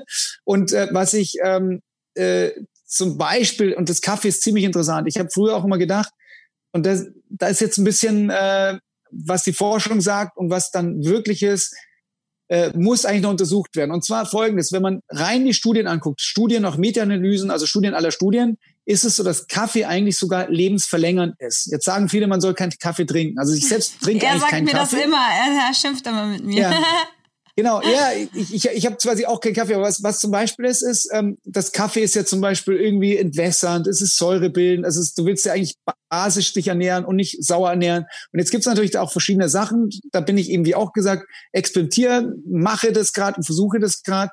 Und zwar gibt's dann zum Beispiel bestimmte Pilze, ein Reishi-Pilz, wenn du den Kaffee hast, äh, dann macht er das Ganze basisch, basisch als Nummer eins. Dann gibt's auch, was man die Forschung weiß, das ist ein mTOR. Also mTOR ist, äh, ist sozusagen ein Stoff, der entsteht oder der beim Kaffee drin ist, der dich schneller in die Ketone reinfallen lässt. Also selbst wenn du isst äh, und isst und nicht in der Ketose bist, schafft es diese Ketose. Also sprich, dass die Leber sozusagen dann äh, Ketone produziert. Das heißt, man geht davon aus, dass es lebensverlängernd ist. Selbst habe ich gehört von einer Kollegin, äh, die selbst, äh, äh, also quasi eine, eine Professorin, die gesagt hat, dass natürlich die Kaffee als positiv gesehen wird in der Forschung, aber nicht, weil es wirklich ist, sondern nur, weil ein Bias in den Forschungen drin ist. Das heißt, es werden nur die Studien veröffentlicht, die positiv sind, weil jeder, der was Negatives mhm. über Kaffee publizieren würde, würde keine Forschungsgelder mehr bekommen. Und deswegen sind die Leute, die sich halt dran halten, wie zum Beispiel Dr. Armin Rohr, liest halt nur wissenschaftliche Studien, denen ist es zum Beispiel nicht bewusst, dass die Negativen nicht drin ist, dass dann Bias in den Studien ist. Mhm. Ja, das ist genauso wie Bas Cast äh, äh, sagt ja auch im Ernährungskompass, okay, oder, oder auch in Interviews, Kaffee wäre gut. Ähm, also ich weiß es noch nicht. Ich weiß nur, dass der Bias in den Studien drin ist. Ich habe mich noch nicht jetzt mit MT und so weiter beschäftigt, möchte aber selber experimentieren. Und vielleicht kriegt man mit den Reishi-Pilzen, die auch lebensverlängernd sind, äh, das sind ja chinesische Heilpilze, die früher quasi nur die ähm, Könige essen durften, wenn man sie überhaupt irgendwo gefunden hat. Äh, und die werden jetzt eben eingesetzt, auch eben zu einer der, der Nahrungsmittel lebensverlängernd sind. Und da gibt es ja eben auch einige, die halt dann schon mehr oder weniger nachgewiesen sind als lebensverlängernd. Und desto mehr du halt die einbaust in dein, äh, in dein Leben, desto im Endeffekt immer das Gleiche. Jünger bist du oder länger lebst du, gesünder bist du und vor allem auch leistungsfähiger bist du. Mhm. Ja, und du wolltest noch mit den Kalorien das gerade eben fragen, ne? weil das hatten wir tatsächlich, ja, glaube ich, beide weil, gedacht. Weil du jetzt von Kohlenhydraten redest. Ich dachte, Kalorien wären relevant. Beim intermittierenden Fasten. Beim intermittierenden Fasten, ja. Nein, äh, bei, bei der Lebensverlängerung ist im Endeffekt sind äh, sind, also es kommt ist ein bisschen komplex, aber im Endeffekt, um es kurz zu sagen, ist es so, die Kalorien, also Menge der Anzahl der Kalorien ist entscheidend für die Lebensverlängerung. Das heißt, desto weniger Kalorien, desto länger leben wir. Das ist bei allen Organismen, vom letztendlich kleinen oder Einzeller vom Tier bis eben zu uns Menschen. Aber wenn ich ganz ähm, wenig so, esse, dann verhungere ich doch. Also, wo ist die Grenze quasi, weißt du, dass ich jetzt. Ja, genau, die Grenze ist gut, dass du halt im Endeffekt dein Gewicht erhältst, nicht, nicht irgendwann auflöst. Ja, okay. Äh, und das andere ist aber, dass du genug Mineralstoffe, Vitamine zu dir nimmst. Also das Wichtige ist ja Mineralstoffe, Vitamine. Dann ist ja auch die Aufnahme, also beispielsweise nur, wenn du jetzt äh, 70 Mal kaust, ja, alles, dann wird es schon vorverdaut, dann kommen Enzyme drauf, dann ist es sozusagen schon vorverdaut, bis in den Magen kommt. Wenn du jetzt aber das mit einmal runterschlingst, dann ist auch ein Unterschied. Das heißt, wenn ich natürlich besser kaue, wird viel mehr aufgenommen. Dann wird es viel mehr aufgespalten, viel besser. So, das heißt, das ist Nummer eins. Dann für die, äh, was du gefragt hast, für das intermediäre Fasten, da ist tatsächlich nur die Kohlenhydrate entscheidend. Das heißt, wenn du jetzt Eiweiße nimmst und vor allem, wenn du Fett nimmst, dann wird das Fett äh, nicht, das kann ja nicht direkt verbrannt und verstoffwechselt werden. Das heißt, du kannst Fett dann nur eben sozusagen erstmal umwandeln ähm, und dadurch wird es nicht, es gibt, es ist keine Glukose, sondern es wird halt so letztlich ein Fett halt umgewandelt und dann oder in Ketose, also du hast quasi Körperbausteine, so dass du eben äh, in diesem Zeitfenster, wenn du isst, ist es egal, aber außerhalb des Zeitfensters solltest du halt keine Kohlenhydrate zu dir nehmen. Und natürlich, wenn es geht, keine Kalorien. Und das wäre nochmal die spezifische Frage vielleicht. das ist nochmal interessant. Jedes Mal, wenn du isst, geht dein Stoffwechsel nach oben. Das heißt, wenn du jetzt nur, sagen wir zum Beispiel, jemand isst 2000 Kalorien und du isst 10 mal 200 Kalorien, dann boostest du jedes Mal 10 mal den Stoffwechsel nach oben. Wenn du einmal 2000 Kalorien isst, heißt, du nimmst zu. Im Gegensatz zum anderen. Das heißt, wenn du wirklich dein Zeitfenster reduzierst, heißt das nicht, dass du abnimmst, sondern du brauchst eigentlich dann weniger Kalorien. Ähm, deswegen, äh, wenn du den Stoffwechsel wirklich hochfahren willst, zum Beispiel jetzt äh, die CrossFit-Leute oder sowas, die machen ja den ganzen Tag über Essen die und, und machen halt irgendwelche Kraftübungen. Das heißt, die haben brutal hohen Stoffwechsel, da hast du auch Muskelaufbau und es baut natürlich mehr Fett ab, auch wenn du permanent halt isst und auch trainierst. Das heißt, das Essen heißt nicht unbedingt abnehmen, sondern Essen heißt Stoffwechselerhöhung. Aber für die Lebensverlängerung ist es eben gut, wenn du den Stoffwechsel A reduzierst und vor allem, wenn du das Zeitfenster reduzierst, weil was passiert ist, ähm, der ganze Körper wird entschlackt. Also diese ganzen, äh, und das ist ja bei der Kalorien wieder, wenn ich ganz viel Kalorien zu mir nehme, dann passiert Folgendes. Und das war auch total spannend. Ich war mal auf einer Forschungsmeile an der Weser, äh, da hat man so ein Handkraftmesser aufgestellt und da kamen halt Leute vorbei und dann siehst du halt Handkraft, wie hoch ist die? Und dann kommen halt die immer total motivierten Sportler und jetzt drücke ich da mal, die auch schon 70 sind oder so, und haben richtig viel Handkraft. Da kam halt einer und drückte und sagt, dann sage ich, na, und was du jetzt für Sport machen würde, er mag gar keinen Sport. Er lebt doch ziemlich ungesund. Da sage ich, ja, aber hat er einen Garten? Und dann sagt er, nee, er hat keinen, er hat einen Garten, aber er hat den Gärtner. Er würde auch nichts machen. So, und dann habe ich so fortgeführt und dann sagt er, er hätte etwas erfunden und er hat irgendwie Sauerstoffwasser erfunden und macht auch so Sauerstofftherapien. Ähm, und angeblich, ich habe es nicht getestet, aber äh, das ist auch irrelevant. Auf jeden Fall sagt er, er trinkt halt Wasser statt mit Kohlendioxid halt mit, also mit Kohlensäure mit, mit äh, Sauerstoff. Ähm, so, aber was er erzählt hat, und das war ziemlich spannend, er sagt, er hat nicht studiert, er ist total einfach, er wüsste auch nicht viel, aber er hätte sich einfach mal total dafür interessiert. Dann hat er mir das aufgemalt, und das fand ich total spannend, ähm, dass wir die Zellen bekommen ja nur den Sauerstoff, die fließen ja quasi durch die Adern durch, äh, diffundieren dann über das Gewebe in die Zelle rein. Und wenn aber die Zelle sozusagen drumherum voller Schlacken ist, dann kommt der Sauerstoff nicht mehr hin. Und dann sagt er, die Entstehung von Krebs wäre so, äh, wenn der Sauerstoff quasi an die Zelle hinkommen würde, ähm, dann, dann würde er sozusagen Sauerstoff bekommen, die Zelle, und damit halt normale Stoffwechsel. Wäre die abgeschottet, äh, dann bekommt die keinen Sauerstoff, hat aber nur Lebensmodus, dann schaltet die sich ein, dann stellt die sozusagen Autonomie und fängt dann an zu wachsen, außer Kontrolle zu bekommen, eben Entstehung von Krebs. Also es wäre eine Erklärung, äh, wie einige Leute halt Krebs erklären. Ich habe dadurch mal, eine, wir haben einen Nobelpreisträger immer da gehabt, äh, der, den, den hatte ich die Frage gestellt, der hat gesagt, kann er nicht beantworten, obwohl er es eigentlich so gemacht hatte, ähm, äh, eigentlich genau auf diese Ebene da ist. Aber dieses Modell finde ich relativ plausibel, ähm, dass es tatsächlich so ist, weil ähm, jetzt ist es so, das sind ja mehrere Zellen hintereinander. Das heißt, der Sauerstoff muss durchkommen. Und ähm, deswegen ist wieder alles sozusagen von der Ernährung, von dem Fasten, aber auch vom Atmen, wieder vom Sauerstoff alles sozusagen eins. Und wenn wir beim Atmen sind, da, da docke ich gleich mal an. Ähm, beim Atmen, früher hat man gedacht, Yoga ist so gesund wegen den Asanas, wegen der Körperstellung. Heutzutage weiß man es wegen Atmen. Und zwar, ähm, wenn man jetzt ungesund ist, atmet man relativ häufig, so 25 Mal oder sogar noch mehr pro Minute. Äh, ich schätze mal, ich weiß nicht mehr genau, 10 bis 18 Atemzüge sind so normal beim Gesunden. Ähm, und beim Yogi ungefähr so zwei bis drei Atemzüge pro Minute. Ähm, wenn man die Atemzüge reduziert, passiert ja Folgendes. Äh, Atmung ist wieder Stoffwechsel. Das heißt, jedes Mal, wenn ich einatme, kommt der Sauerstoff. Sauerstoff ist aber erstmal natürlich, also Oxidation. Das heißt, man schneidet einen Apfel auf, der wird braun. Genau das Gleiche passiert in der Zelle. Der Sauerstoff greift potenziell sozusagen die Zellen an. Das gibt halt sozusagen Stoffwechsel. Wenn ich jetzt mehr Sauerstoff eben aufnehme, dann gibt es natürlich mehr sozusagen von diesen auch Zellschädigungen. Deswegen nimmt man ja Antioxidantien, um dieses sozusagen Einhalt zu gebieten. Wenn ich jetzt auch meinen Stoffwechsel runterfahre und der halb so schnell ist, dann passieren natürlich halb so schnelle Schädigungen im Stoffwechsel. Ja? Also deswegen eben runterfahren. Und ähm, so, das heißt, wenn ich jetzt atme und langsam atme, passiert Folgendes. Ähm, ich habe, ähm, also ich atme erstmal langsam, das heißt, ich atme tief im Bauch. Was die meisten machen, die machen so, also Brustkorb atmen, aber wenn man langsam und tief im Bauch atmet, da, da ist wirklich äh, sozusagen, dann passieren mehrere Sachen. Die ganzen Organe werden massiert, ja. Äh, der Darm wird massiert. 80 Prozent des Immunsystems sitzt im Darm. Das heißt, die Sachen werden viel, viel besser verdaut. Ähm, so, dann habe ich, ich atme sozusagen ein, ich atme nicht in den Bauch ein und vom Bauch aus, das ist ja mein Körperzentrum. Also wenn ich jetzt eine Achse nehme, wie den Rejuvian Man von Leonardo da Vinci, der so da steht, dann kann ich jetzt von hier bis zum anderen Fuß eine Achse ziehen, von hier bis dahin ziehen, dann lande ich immer wo? Ich atme genau in meiner Körpermitte, also im Hara. Und wenn ich im Hara bin, dann bin ich automatisch im Gleichgewicht. Das heißt, wenn es wieder um psychische Stabilität geht, bin ich im Hara, bin ich im Gleichgewicht. Dann bin ich zum Beispiel viel mehr als im Kampfsport, äh, bin ich halt viel weniger verletzbar, als wenn ich aus, außer mir bin. Das Gleiche sind fast alle psychischen Erkrankungen, sind eine Destabilisierung des Gleichgewichts. Das ich habe zum Beispiel einen Podcast über Trauma wunderbar gesehen. Also Gehirnhälften sind synchronisiert. Ich sage mal jetzt in eigenen Worten, es wird halt ein Grand Canyon reingefräst ins Gehirn, um Trauma quasi zu überleben. Ja, und was mache ich dann wieder in der Therapie? Ich versuche halt eigentlich Gehirnhälften zu integrieren. Ich versuche dann wieder neue Verknüpfungen zu schaffen. Ähm, und wenn ich das schaffe, dann sozusagen gibt es neue Verknüpfungen, dann ist das Trauma überwunden.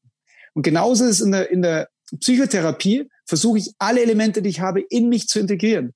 Und die meisten versuchen immer, Positives und Negatives zu sehen und spalten sozusagen negative Sachen von sich selbst ab. So, deswegen ist ja einer, sage ich mal, der, ähm, äh, ich sage mal, ein Schwerverbrecher, ja, im Gefängnis, der würde setzen, Massenmörder und würde sagen, ich bin ja ein total lieber Mensch, aber damals in der Kindheit ist mir das und das passiert und alle waren so ungerecht und deswegen, was macht der?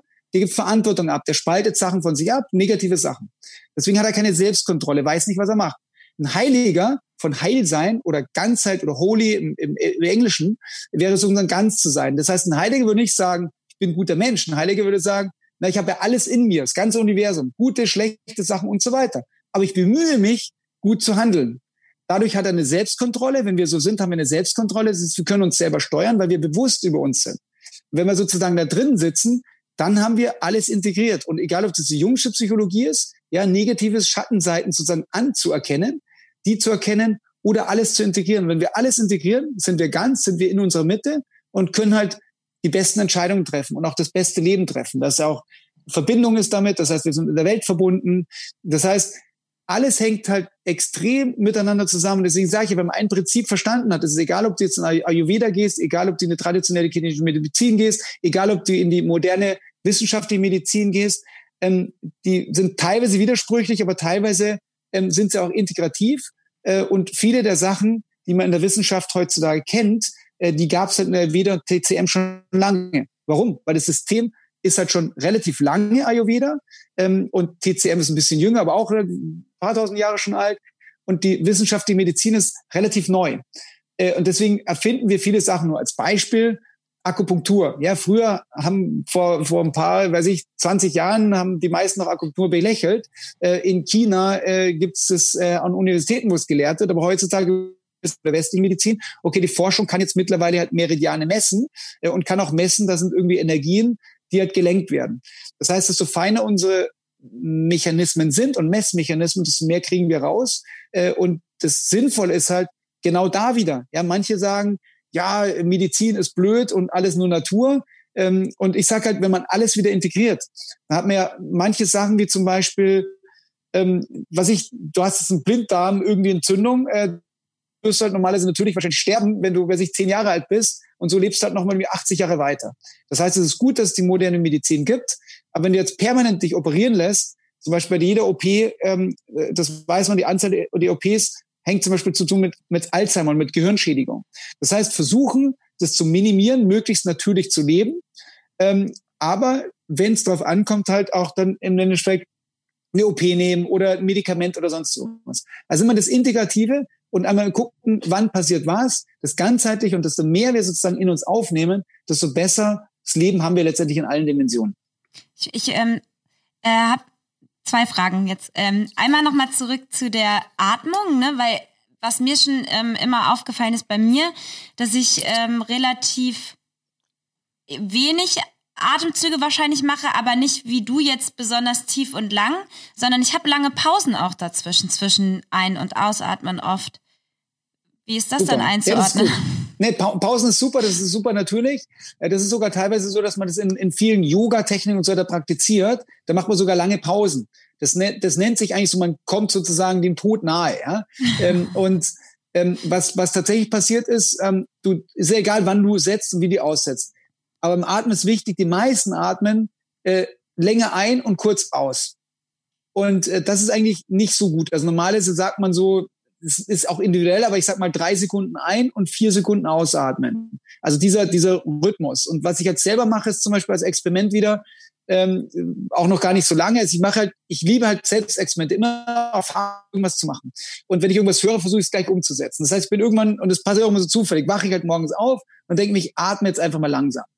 Und was ich dann gemacht habe, ist, ähm, ich habe mir gedacht, gut, vier, drei, acht, sechs, äh, zwölf, neun und so weiter, immer so, das immer so erhöht und erhöht und erhöht, bis ich dann irgendwann so, äh, vielleicht, ja, das ging dann bis zur Extrem eigentlich so einfach ein Atemzug in zwei Minuten und du stehst auf und hast gedacht, boah, du bist total erholt, weil du bist ganz klar und du merkst, ähm, lang, zum Beispiel machst zum Beispiel das Blut dann basisch, du hast eine totale Stressreduktion ähm, und dann habe ich irgendwann gesagt, okay, jetzt nehme ich das in Alltag, das heißt, ich versuche das tatsächlich in Alltag äh, zu integrieren und versuche da immer langsam zu atmen und Extremsituationen sogar, das Minus-Fitness, was ich nochmal angerissen habe, äh, wenn ich halt sprinte zum Beispiel zur, zur Straßenbahn, äh, dann habe ich zum Beispiel auch ganz langsam geatmet. Und, und was dann passiert ist, normalerweise, wenn du, wenn du halt läufst, bist du draußen, ja, dann bist du im Stress, bist du schon am Ziel oder irgendwo anders oder denkst, äh, aber spürst dich nicht richtig. Und wenn du atmest, während du halt zum Zug sprintest, äh, um den Zug gerade noch zu erwischen, atmest du langsam.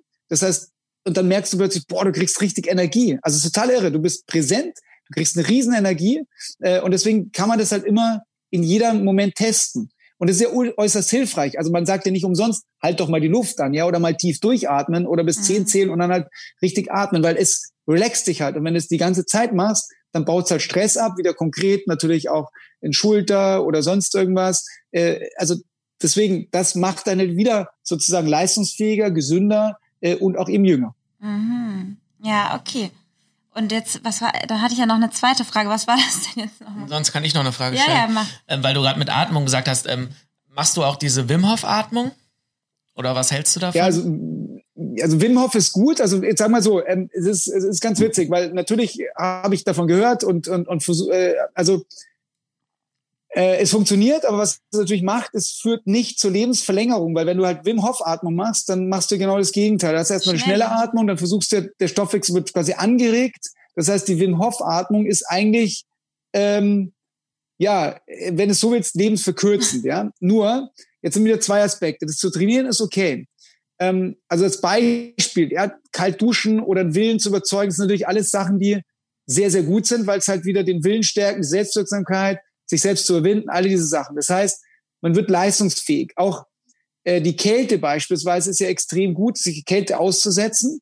Äh, warum? Also wenn man beispielsweise keine Ahnung, irgendeine Verletzung hat. Ich sage mal einen Tennisarm, ja, Ellenbogen irgendwie entzündet, Zehenscheinentzündung, was macht man? Nachts ein zehn Minuten wegnehmen, dann gibt es eine Tiefendurchblutung. Die Tiefendurchblutung führt dazu, dass die Stoffwechsel angeregt wird, dass die ganzen Prozesse abbauen. Das gleiche passiert jetzt, wenn ich jetzt kalt dusche. Wenn ich kalt dusche, habe ich halt mal Adrenalinkick, ja. Äh, da bin ich natürlich wach, dann bin ich ziemlich alertet und kann halt viel bewegen. Also es geht ein Grundumsatz gibt's nach oben. Ähm, und deswegen ist, glaube ich, so, wie es ja auch schon Kneipp gehabt hat, ja, die Wechseldusche und so weiter, äh, Kneipen, also in Wasser treten und solche Sachen relativ gut. Ähm, was ich jetzt selber daran mache, ist folgendes. Ähm, ich versuche, die Temperaturen nicht immer gleich zu lassen. Das heißt, und da als Beispiel nur in Berlin irgendwie gewohnt zum Studium und hatte aber seine Toilette außerhalb in der Wohnung. Das heißt, er musste immer irgendwie nachts dann und immer halt äh, irgendwie da äh, rausgehen. So er hat gesagt, er war kein einziges Mal krank. Mhm. Äh, dann ist er halt umgezogen und danach ist er krank geworden. Klar, weil er so das Gleiche ist ähm, die Nachbarskinder. Nachbarskinder waren im Waldkindergarten und ähm, die ganze Zeit draußen. Ja, überhaupt nie krank. Die, die laufen T-Shirt rum, null Grad und das ist denen eigentlich total egal. Ja? Drei Stunden lang ohne Pulli. Äh, dann kam der in die Schule und dann war es eigentlich vorbei. Der wurde gleich krank. Warum? Überheizten Klassenraum. Das heißt, dieses immer unterschiedliche Temperaturen, natürlich frische Luft ist gut klar, aber dass der Körper adaptiert wird, dass er nicht immer sagt, jetzt habe ich immer genau 20 Grad, äh, sondern dass ich sage, kalt, warm und so weiter, dieses wechselhaft, passt eine Robustität des Körpers, genauso wie wenn ich halt einmal esse, einmal nicht esse, wie dieses Fasten, ähm, wie diese Kälteexposition, warm, kalt. Ähm, und desto robuster man ist eigentlich auch, äh, desto weniger macht es dann aus. Also mir ist wirklich egal, ich kann mich in kaltes Wasser reinlegen, äh, ich kann mich aber auch in die Sauna setzen bei irgendwie 100 Grad und wo und dann kann, kann ich da ewig sitzen, ohne dass irgendwas ausmacht, weil dein Körper adaptiert sich halt. Das ist genauso wie bei intermittierenden Fasten, der ist halt einfach sozusagen auf Leistungsfähigkeit getrimmt. Äh, und damit ja, fährst du quasi in allen Bereichen viel, viel besser. Ob das jetzt kognitiv ist, ob das emotional ist oder ob das äh, physisch ist. Mhm. Ist dir die Frage noch eingefallen? Ja, mir ist die Frage noch eingefallen. Ich sehe jetzt nur gerade, dass wir schon eine Stunde 22 aufnehmen. Deswegen, wenn, ähm, also ich würde und gerne. ich in acht meine, Minuten tatsächlich einen äh, Telefontermin habe, der Ach, zumindest sollte ich ja? da anrufen. Ah, okay. Weil Aber alles würd, gut, also äh, alles entspannt. Also ich, ich rufe dann einfach dann an, wenn es rum ist. Der Okay. ist bei mir im Kalender hier drin. Ich versuche das mal wegzudrücken. Jetzt habe ich euch weggedrückt. Nee. Ich habe nur gerade überlegt, ob ähm, du vielleicht sonst noch was hast, was du gerne erzählen würdest. Die Zeit wollen wir dir natürlich auch noch geben, falls du uns noch hörst. Also ich höre euch und sehe Okay. euch auch. Okay, So. sehr gut, sehr gut. Also wenn, wenn du dann nach den Fragen noch was hättest, was, wo du sagst, es wäre vielleicht noch wichtig zu sagen, kannst du das natürlich trotzdem noch machen. Ähm, genau, ich habe jetzt, ach so, das ist nicht so wichtig. Genau, das eine hatte ich dir ja vorher schon bei WhatsApp geschickt, ne? Ähm, also ich bin seit 15 Jahren Vegetarierin und versuche jetzt so seit einem Jahr halt äh, vegan zu leben. Zu Hause mache ich das auch, wenn ich dann schon mal irgendwie bei Oma bin oder so, dann bin ich vegetarisch, ähm, weil das mit vegan versteht die halt noch nicht so ganz. Ähm, aber so ne, in die Richtung Das ist gehe noch ich. nicht so, du hast noch Hoffnungen. ähm, weil ich hatte auch, äh, genau, das hast du ja eben auch schon so ein bisschen angesprochen, das hatte ich auch in einem Interview von dir gesehen, dass du halt gesagt hast, ne, dass äh, Fleisch jetzt eigentlich nicht äh, so verjüngend ist, wie, äh, also zum Beispiel Obst und Gemüse. Trotzdem hattest du in diesem Interview auch angesprochen, dass man dann halt natürlich diese B12 und sowas ausgleicht. Das mache ich natürlich durch Nahrungsergänzungsmittel, dass ich gucke, dass ich das, was mir ähm, fehlt, weil ich kein Fleisch esse und kein Fisch esse, ähm, dass ich das ausgleiche. Aber was, was würdest du denn da sagen? Würdest, also bist du selber vegetarisch oder vegan oder sagst du, am besten ist da hin und wieder mal Fleisch äh, oder Fisch oder Ja, also erstmal, was die, was die Wissenschaft sagt, ist, die sagt eigentlich, egal welche Studie man sieht, ähm, pflanzliche Kost verbessert so gut wie alle Krankheiten. Äh, also sprich, nimmt halt weg und, äh, und äh, Fleisch äh, und, und tierische Produkte in, in verschlimmert sie. Ähm, wenn man jetzt da selbst mit experimentiert, äh, merkt man das auch. Ja, also wenn man, ich habe es ja vorher schon mal erwähnt, äh, tierische Produkte, die Leistungsfähigkeit geht nach unten. Warum? Weil ähm, da Entzündungen nach oben gehen. Also gerade Milchprodukte und sowas stark, stark entzündungsfördernd. In Asien werden die ja quasi so gut wie gar nicht konsumiert und da sind die Menschen auch wesentlich gesünder. Man merkt es selber, wenn man ein bisschen Milchprodukte nimmt, dass so ähm, zum Beispiel Nase verschleimt oder sonst irgendwelche Dinge oder was Schwachstellen hat im Körper, da fangen wir Entzündungen an. Ähm, ich hatte selbst beispielsweise im Karate ähm, früher trainiert, relativ intensiv, äh, zum Beispiel im Bein, also hier die, ähm, also quasi hochheben und dann sind die Schleimbeutel und die Schleimbeutel waren entzündet und dann gehe ich damals irgendwie zum Arzt äh, und dann sagt er, ja, kein Problem, die kann man rausoperieren. Ähm, und ich hatte da recht stark halt trainiert und dann immer mit Gewichten halt den Fuß hochgehalten und natürlich ignoriert in den Schmerz rein in meinen jugendlichen Leichtsinn. Ähm, und äh, so, und dann hatte ich das so immer so so ein paar Jahre, wo ich aber angefangen habe mit dem Intermittent Fasten, mich so zu optimieren, ist halt komplett weg. Ähm, und es zeigt, wie stark auch alles halt sich regenerieren kann. Mhm. Und da ist eben, wie du sagst, ähm, also Milchprodukte einerseits, äh, Fleisch, also in, generell alle tierische Produkte. Ähm, so, jetzt gibt's ein paar Ausnahmen. Wenn man reinnimmt, nimmt nach so unseren wissenschaftlichen Studien, ist es so, ähm, dass es am besten ist, wenn man halt vegan ist. Da gibt's ein paar Ausnahmen, dass man sagen kann, zum Beispiel jetzt, wenn man Joghurt isst, dann sind zwar die negativen Entzündungsaspekte drin, aber wieder die positiven der probiotischen Bakterien, die man halt in die Darmflora reinsetzt. Das gleicht sich aus. Jetzt kann man natürlich sagen, um perfekt zu machen, nehme ich halt andere probiotische Bakterien, dann brauche ich keinen Joghurt nehmen. Ja, kann man auch machen. Ähm, also da gibt's immer zu optimieren. Dann ja, so die B12-Sachen, aber die gibt's ja auch ähm, letztendlich durch, durch bestimmte Sachen, wo man die kompensieren kann. Algen und sonstige Dinge. Chlorella zum Beispiel ist B12 drin, nur als ein, ein Beispiel, wo man den dann relativ gut auch abdecken kann. Das ist aber auch ein bisschen kompliziert, weil es sind also zum Beispiel in, in, ähm, in Spirulina ist B12 drin. Ähm, und das sind aber teilweise aber auch die Vitamine, dass wenn man die aufnimmt, hat man sogar ein Negativpotenzial, weil die werden aufgenommen und können aber nicht vom Körper verwertet werden. Also, aber das sind jetzt wieder so Detailfragen, aber generell ist es so, ähm, es ist natürlich besser, vegetarisch zu sein, als Fleisch zu essen und natürlich besser, vegan zu sein.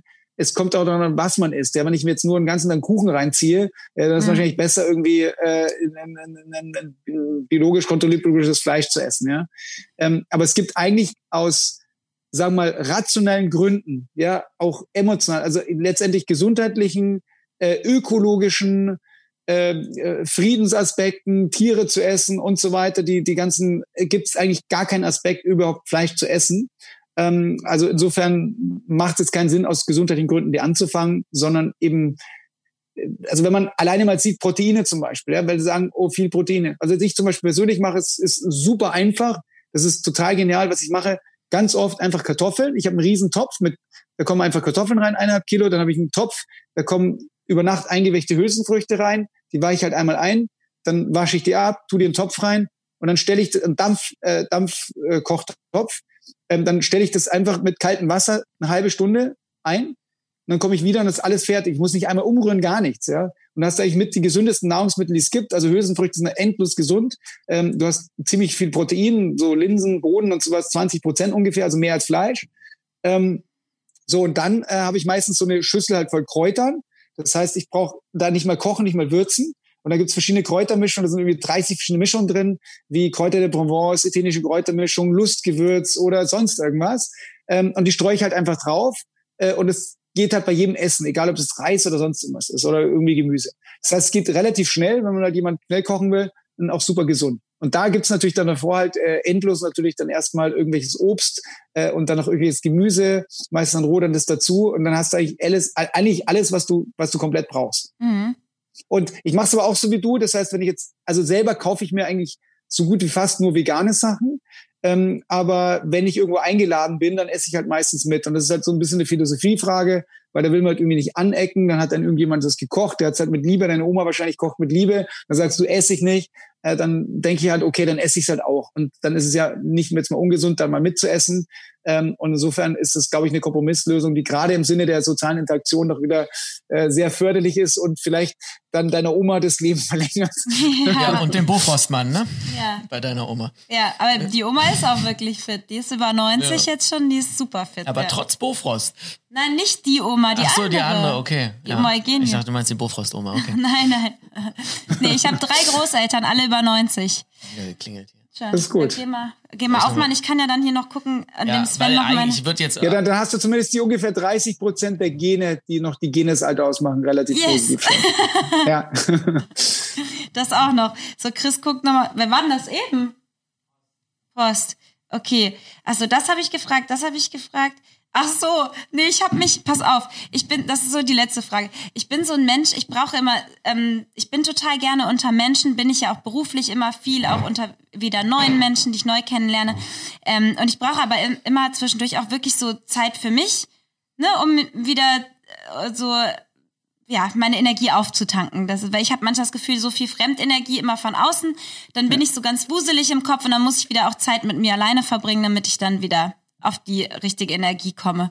Und dann äh, habe ich mich gefragt, vielleicht kannst du dazu auch gar nichts sagen, aber ähm, ich frage mich das öfters, ich habe ja keine Kinder und ich weiß auch noch gar nicht, ob ich welche will, aber ich stelle mir dann immer vor, dass wenn ich Kinder hätte, dass das nicht gerade verjüngend für mich wäre, obwohl Kinder einen ja auch inspirieren dazu, wieder mehr Kind im Kopf zu sein und so und ähm, einen manchmal wieder die Sachen machen lassen, die man früher gerne gemacht hat und vielleicht jetzt nicht mehr so. Aber ich hätte dann ja gar keine Zeit mehr für mich. Das wäre doch sicher verälternd, oder?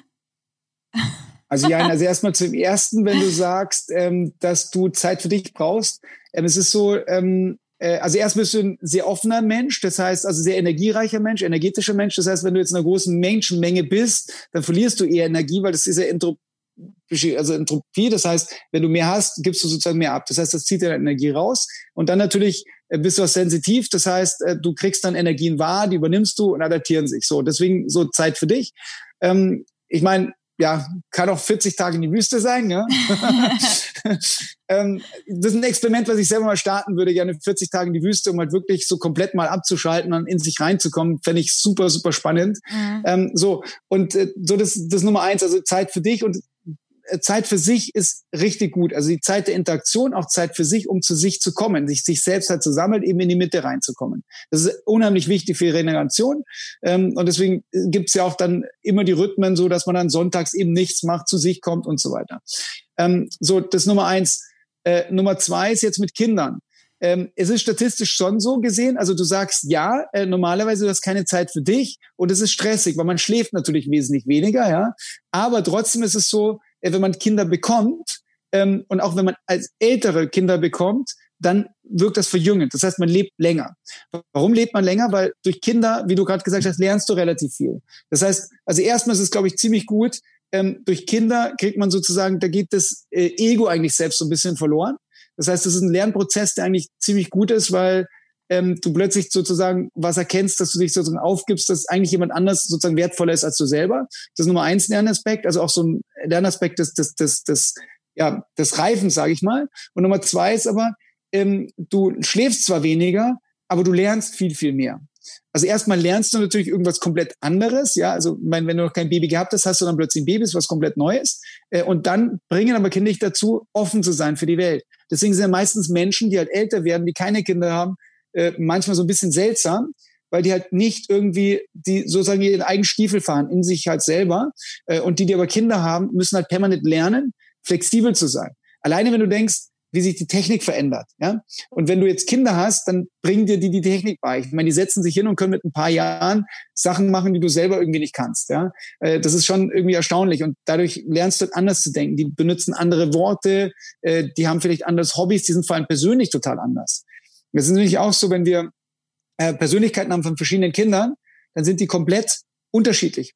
Und da gibt's halt beispielsweise, ähm, gerade irgendwie macht so ein, so ein Test, also ein Persönlichkeitstest wie so ein Lux-Profil, das so 16 Dimensionen. Und die 16 Dimensionen, die sind unabhängig von dem, wo du geboren bist, in welcher Kultur du geboren bist und welche Gene du hast. Das heißt, die sind komplett normal verteilt, egal ob du in China aufwächst oder jetzt in Deutschland aufwächst oder geboren bist. Und auch, die sind nicht beeinflussbar vom Umfeld. Äh, und die hast du aber. Das heißt zum Beispiel, äh, bei mir ist es jetzt äh, äh, Neugierde. Ich bin unheimlich, ich mag immer was Neues kennen. Also ich bin fasziniert, ich könnte den ganzen Tag irgendwie immer was Neues machen. Oder Bewegungsdrang habe ich hoch. Ja, ich möchte mich immer bewegen, irgendwie aktiv sein. Und es gibt halt andere, die haben das halt nicht. Und so gibt es die 16 Faktoren, was ich Familie und sonst irgendwas anderes, was ein wichtig ist, was nicht wichtig ist. Das heißt, das ist erstmal gut, das zu wissen, wie diese Persönlichkeitsfaktoren sind.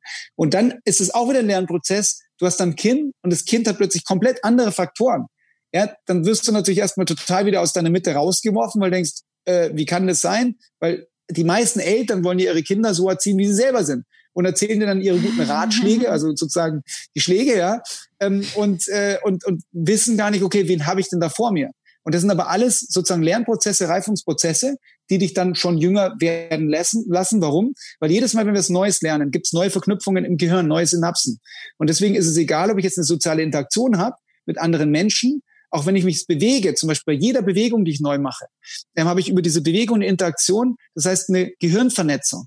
Also alleine beispielsweise, wenn ich jeden Tag eine andere Bewegung mache, etwas Neues lerne. Also zum Beispiel einen Tag Tischtennis, einen Tag Tennis, dann Hula Hoop, dann irgendwie äh, Jonglieren, dann Basketball und dann Skateboard fahren.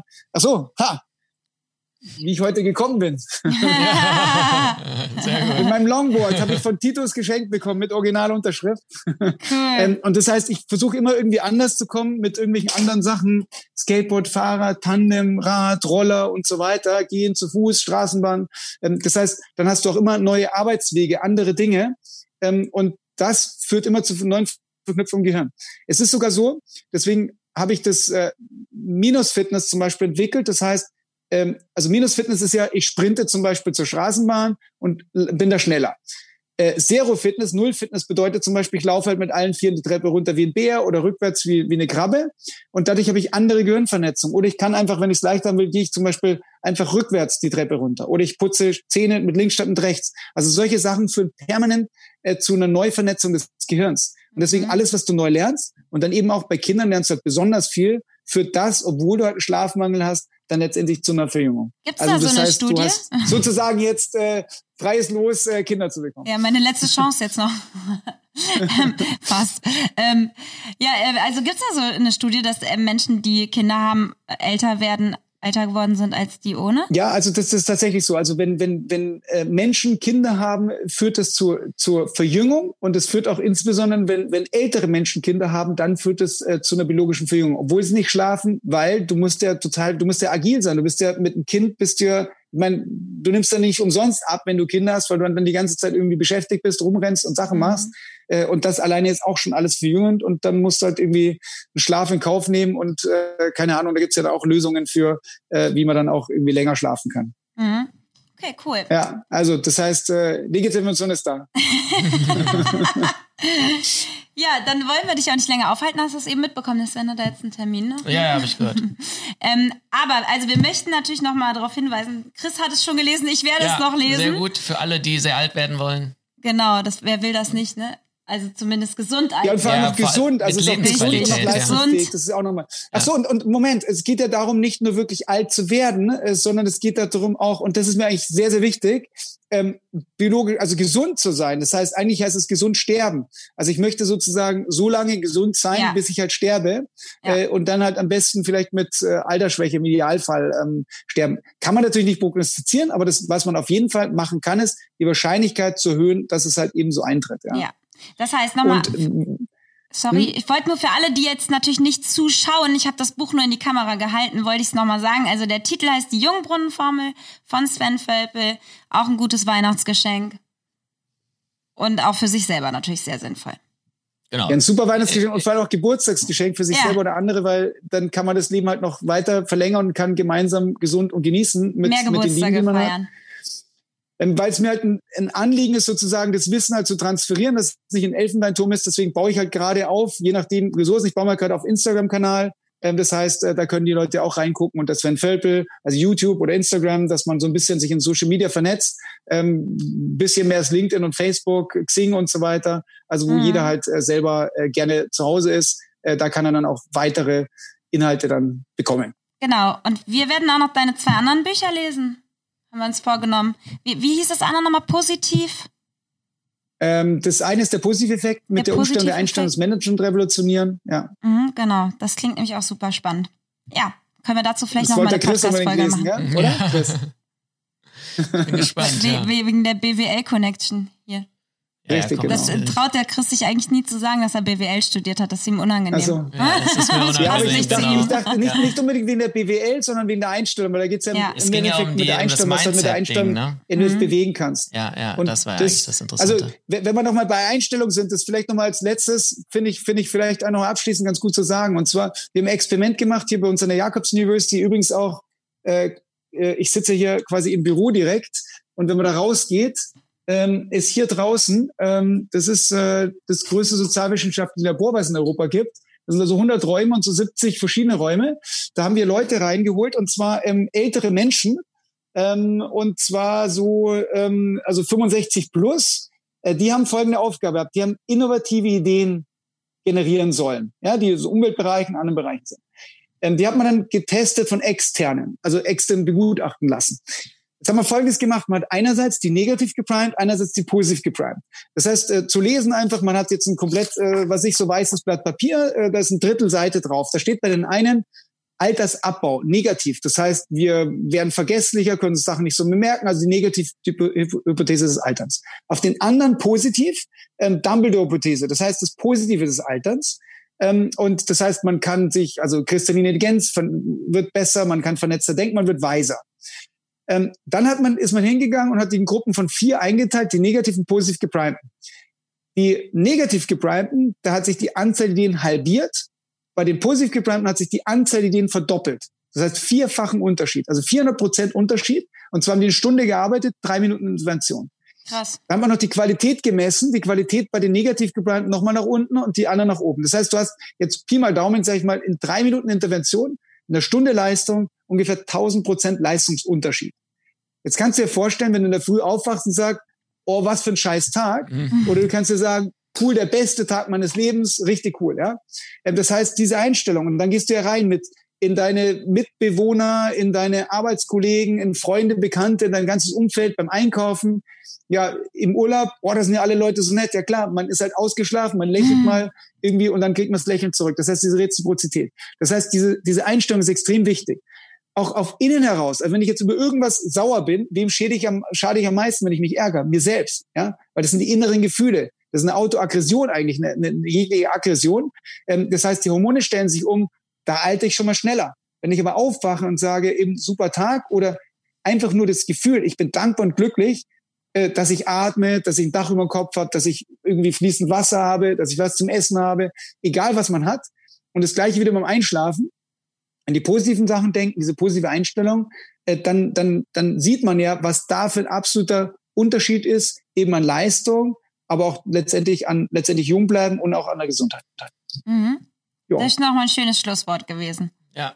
War auch ein ja. sehr sympathisches, super interessantes Interview. Ja, ich hätte noch, wir hätten, glaube ich, noch zwei Stunden weiter ja, können. Ich glaube, es ist auch die super, längste super, Folge, ne? Ja, ja, super viele Fragen. Bisher die man noch hätte äh, stellen können. Und äh, ich habe ja hier so auf dem Zettel.